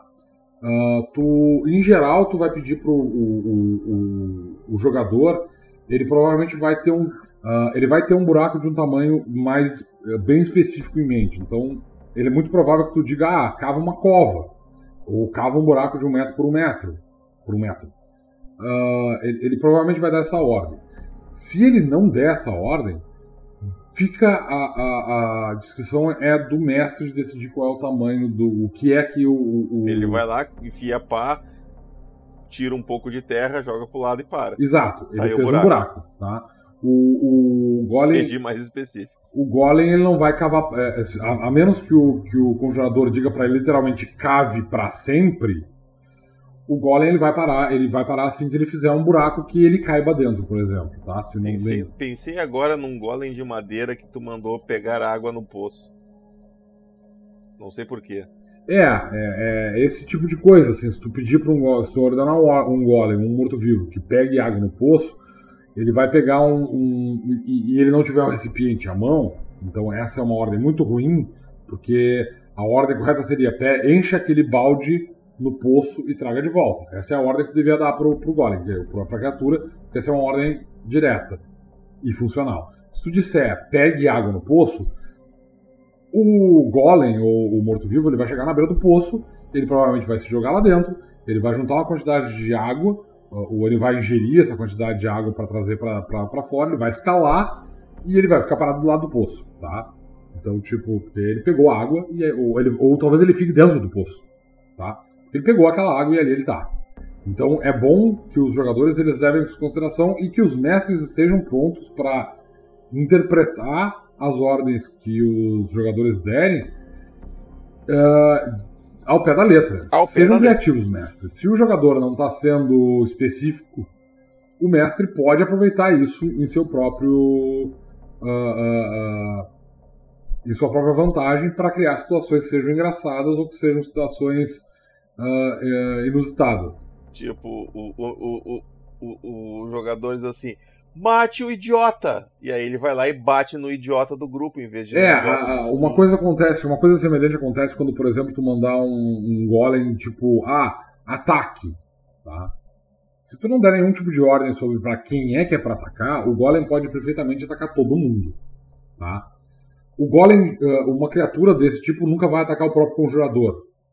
A menos que o conjurador diga literalmente me ataque, um, ou, ou Tá, mas é as leis da robótica. Ah, é, pois é. Mas isso não se aplica aos outros personagens do grupo. Então, se tu disser para um golem simplesmente ataque, o golem vai atacar o que tiver ao alcance dele. E isso talvez. Mais, o alvo mais próximo. Exato. E isso talvez se limite aos personagens do, do, dos outros jogadores. Então, os, os personagens que estão usando. Isso pode ser o cavalo de alguém, inclusive. É, pode ser o cavalo de alguém, exatamente. Então, isso é, pode, ele pode inclusive atacar uma construção. Se tu não der nenhum tipo de especificação, ele pode literalmente atacar uma coluna próxima, tá? Então, é importante que os jogadores eles deem as ordens o mais específicas possíveis para que esses, para que o mestre tenha menos espaço para distorcer essas ordens. Porque acreditem, uma das satisfações do mestre é uma ordem mal dada que eles podem distorcer e criar situações desfavoráveis para o grupo ou engraçadas. Tá? E, e, e isso é, sim, uh, eu, eu, o que eu estou fazendo aqui é estimulando os mestres a fazerem isso. Façam isso. O jogador ele tem que saber o que ele está fazendo. Tá? Se ele tem a intenção de criar um golem ou um morto-vivo, ele tem uma ferramenta consideravelmente poderosa em mãos. Então, se aquele jogador não sabe o que ele está fazendo, ele está dando ordens que são extremamente genéricas, o mestre tem sim todo o direito de utilizar aquela ferramenta da maneira como ele prefere. Então, ele pode sim deturpar essas ordens. É óbvio que o mestre também não tem que trollar o jogador o tempo todo. Uh, uh, ficar usando ativamente um golem, um elemental, um morto-vivo contra o grupo, tá? E tentando encontrar maneiras de, de, de fazer com que as ordens do. do, é, do... Aí, aí, tu entra naquele parágrafo do mestre adversário que está escrito no livro. É. Não... Tá, tu tá sendo sacana por ser é, sacana. Não, exatamente. Aí o, o grupo não vai, ter, não vai ter muita vontade de jogar contigo de novo. É, não, não, não, seja, não seja essa pessoa, tá? Mas se o jogador está sendo uh, condescendente com as ordens que ele está dando para o seu elemental, barra golem, barra morto-vivo, aproveite isso para criar situações interessantes ou engraçadas no grupo, tá dentro da regra. Diz ali no, no, no Guia do Herói, página, página 82, que tu pode fazer isso. E aqui, por fim, uma última perguntinha do Luciano Abel um cara muito legal que mandou uma pergunta para nós aqui. Ah, esse cara me incomoda com uh, frequência. A, a, respeito, a respeito de Golem também. Uh, se eu pegar um esqueleto e botar pinos nas juntas desse esqueleto, esse esqueleto é feito de essencialmente cálcio, né? É osso. Eu posso fazer um golem dele? Uh, pode. Uh, o, o, o, eu, eu não sei se tem alguma especificação com relação ao, ao ao golem que ele tem que ser feito de algum tipo de material específico. Deixa eu ver aqui rapidinho que é o golem. que eu, que eu me lembro, ele tem que ser feito de, de pedra ou alguma coisa mineral. É, eu não sei se tem uma especificação. Não, tu vai fazer de madeira, né? É, pois eu não é. lembro agora. Eu acho que na verdade qualquer uh, uh, material. Uh, não orgânico. Não é não orgânico, porque madeira ainda é orgânico. Não vivo. Você pode dar movimentos a um receptáculo especialmente preparado. Você precisa de um receptáculo de forma aproximadamente humanoide, todo feito de um mesmo material com uma, com uma pedra preciosa incrustada nele. Teria que incrustar uma pedra preciosa dentro do crânio se eu não quisesse dar na vista. Uh, você então desenha um selo místico, blá, blá, blá. É, não, não pode ser de outro. É, na verdade eu, eu, eu tinha a impressão de que tu podia, assim. É, na verdade tu nem precisa de pinos para fazer esse, esse esqueleto se mover. É, é, é que assim, ó, quando fala aqui especialmente preparado, eu imaginei que as juntas deles, porque a cariátide, que é que tu põe uma da vida para uma estátua, tu pega uma estátua e dá vida. Só que a estátua tá toda juntinha, né? Ela não tá em pedaços. Exato. Então eu imagino que o golem tem que. Ele não, ele não precisa ser articulado. Eu poderia simplesmente grudar os ossos com cola, por exemplo. Exato. Pode. Tu, tu, tu não precisa criar. Frega. Tu não precisa criar um, um, um construto mecânico Engrenagem assim, exatamente. E, e isso não é necessário. É claro que pode, tu pode fazer isso. Vai funcionar também. Mas na prática tu pode usar, por exemplo, é que no caso de uh, osso, por exemplo, tu vai ter que usar literalmente cola de osso. Que dá para fazer, é, é, é, um material possível, mas para manter essa ossada junto tu vai ter que usar cola de osso. Tu vai pegar. Porque o material tem que ser homogêneo, né? Então tu tem que usar osso. E aí tu vai pegar essa cola de osso, tu pode fazer cola de osso, é, é uma, uma coisa possível de ser feita. E tu... Mas, mas, por exemplo, assim, uh, no caso do golem que tu desenhou, o golem de madeira, tem um golem que tu desenhou que eu lembro que tinha um balde e cordas. Uhum. Ele não seria necessariamente do mesmo material, o outro tá assim, tu tá levando em consideração que a corda é de cânhamo, cânhamo é fibra, fibra é madeira. É, então, uh, é a mesma coisa com relação, na verdade, à questão de cola de osso, tá? Porque a cola de osso ela vai levar outros materiais além de osso. Ela usa pó de osso, mas ela usa outros materiais para ser produzido. Uh, e a, acontece a mesma coisa com relação ao golem de madeira, por exemplo, o golem de madeira é todo feito de material vegetal, tá? Ele não é todo feito de madeira especificamente, porque tu tem cânhamo, cânhamo tecnicamente não é madeira. Uh, da mesma forma, quando tu vai criar, um, por exemplo, um golem de pedra, ele não precisa ser todo feito de granito, ele pode ter partes de madeiras diferentes, tá? De pedras diferentes. É, isso, de pedras diferentes. Então tu pode, por exemplo, fazer um golem que é extremamente complexo porque ele é feito num formato, ele pode, ele pode aparentar ser, por exemplo, um humanoide vestindo uma armadura, e aí tu vai criar a parte que seria o corpo dessa criatura, tipo as mãos e o rosto com um tipo de, de, de pedra, a armadura com outro tipo de pedra, e essa pedra pode ter uma série de engastes bonitos, assim, tipo, de detalhamentos que são feitos de um terceiro tipo de pedra, por exemplo, tá? Então tu pode jogar com essas questões, assim, dá para fazer. Uh, a única, uh, quando tu vai fazer um golem de metal, uh, a coisa complica um pouquinho, por quê? Porque no caso de um golem de metal, como metais diferentes têm resistências diferentes, aí tu não pode fazer isso, tá? Então no guia do, do herói tem uma lista de materiais. Aqueles materiais que têm as mesmas resistências, que têm as mesmas características, eles podem ser combinados entre si. Os materiais com, com, com resistências diferentes não podem. Na prática é isso. Tá? Uh, essa é a lógica de como é que funciona essa questão de, de, de, como é que tu produz esse, esse, esse golem. Mas é claro que existe uma certa liberdade aí. Tu pode. Tu pode... Claro, claro, o mestre pode adaptar. É, tu, porque o, o personagem está construindo esse, esse golem. Então tu pode, por exemplo. Uh, uh, digamos assim, eu faço um golem todo feito de ferro, todo feito de aço, e esse golem tem uma série de detalhes, sejam engrenagens ou sejam detalhes no, no, no corpo, na forma de enfeites, que são feitos em bronze, ou em prata, ou em ouro.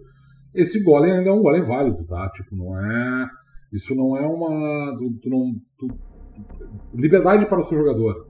Deixa que ele faça alguma. Só, só não é. Tu só não pode fazer, por exemplo, um golem de pedra que tem um braço de madeira e o outro braço dele é feito de, de osso, por exemplo. Aí, aí tu começa a ter problemas. e falando em liberdade, que lendo a habilidade agora me chamou a atenção que tu fala uma forma humanoide. Eu não poderia fazer um centauro, então?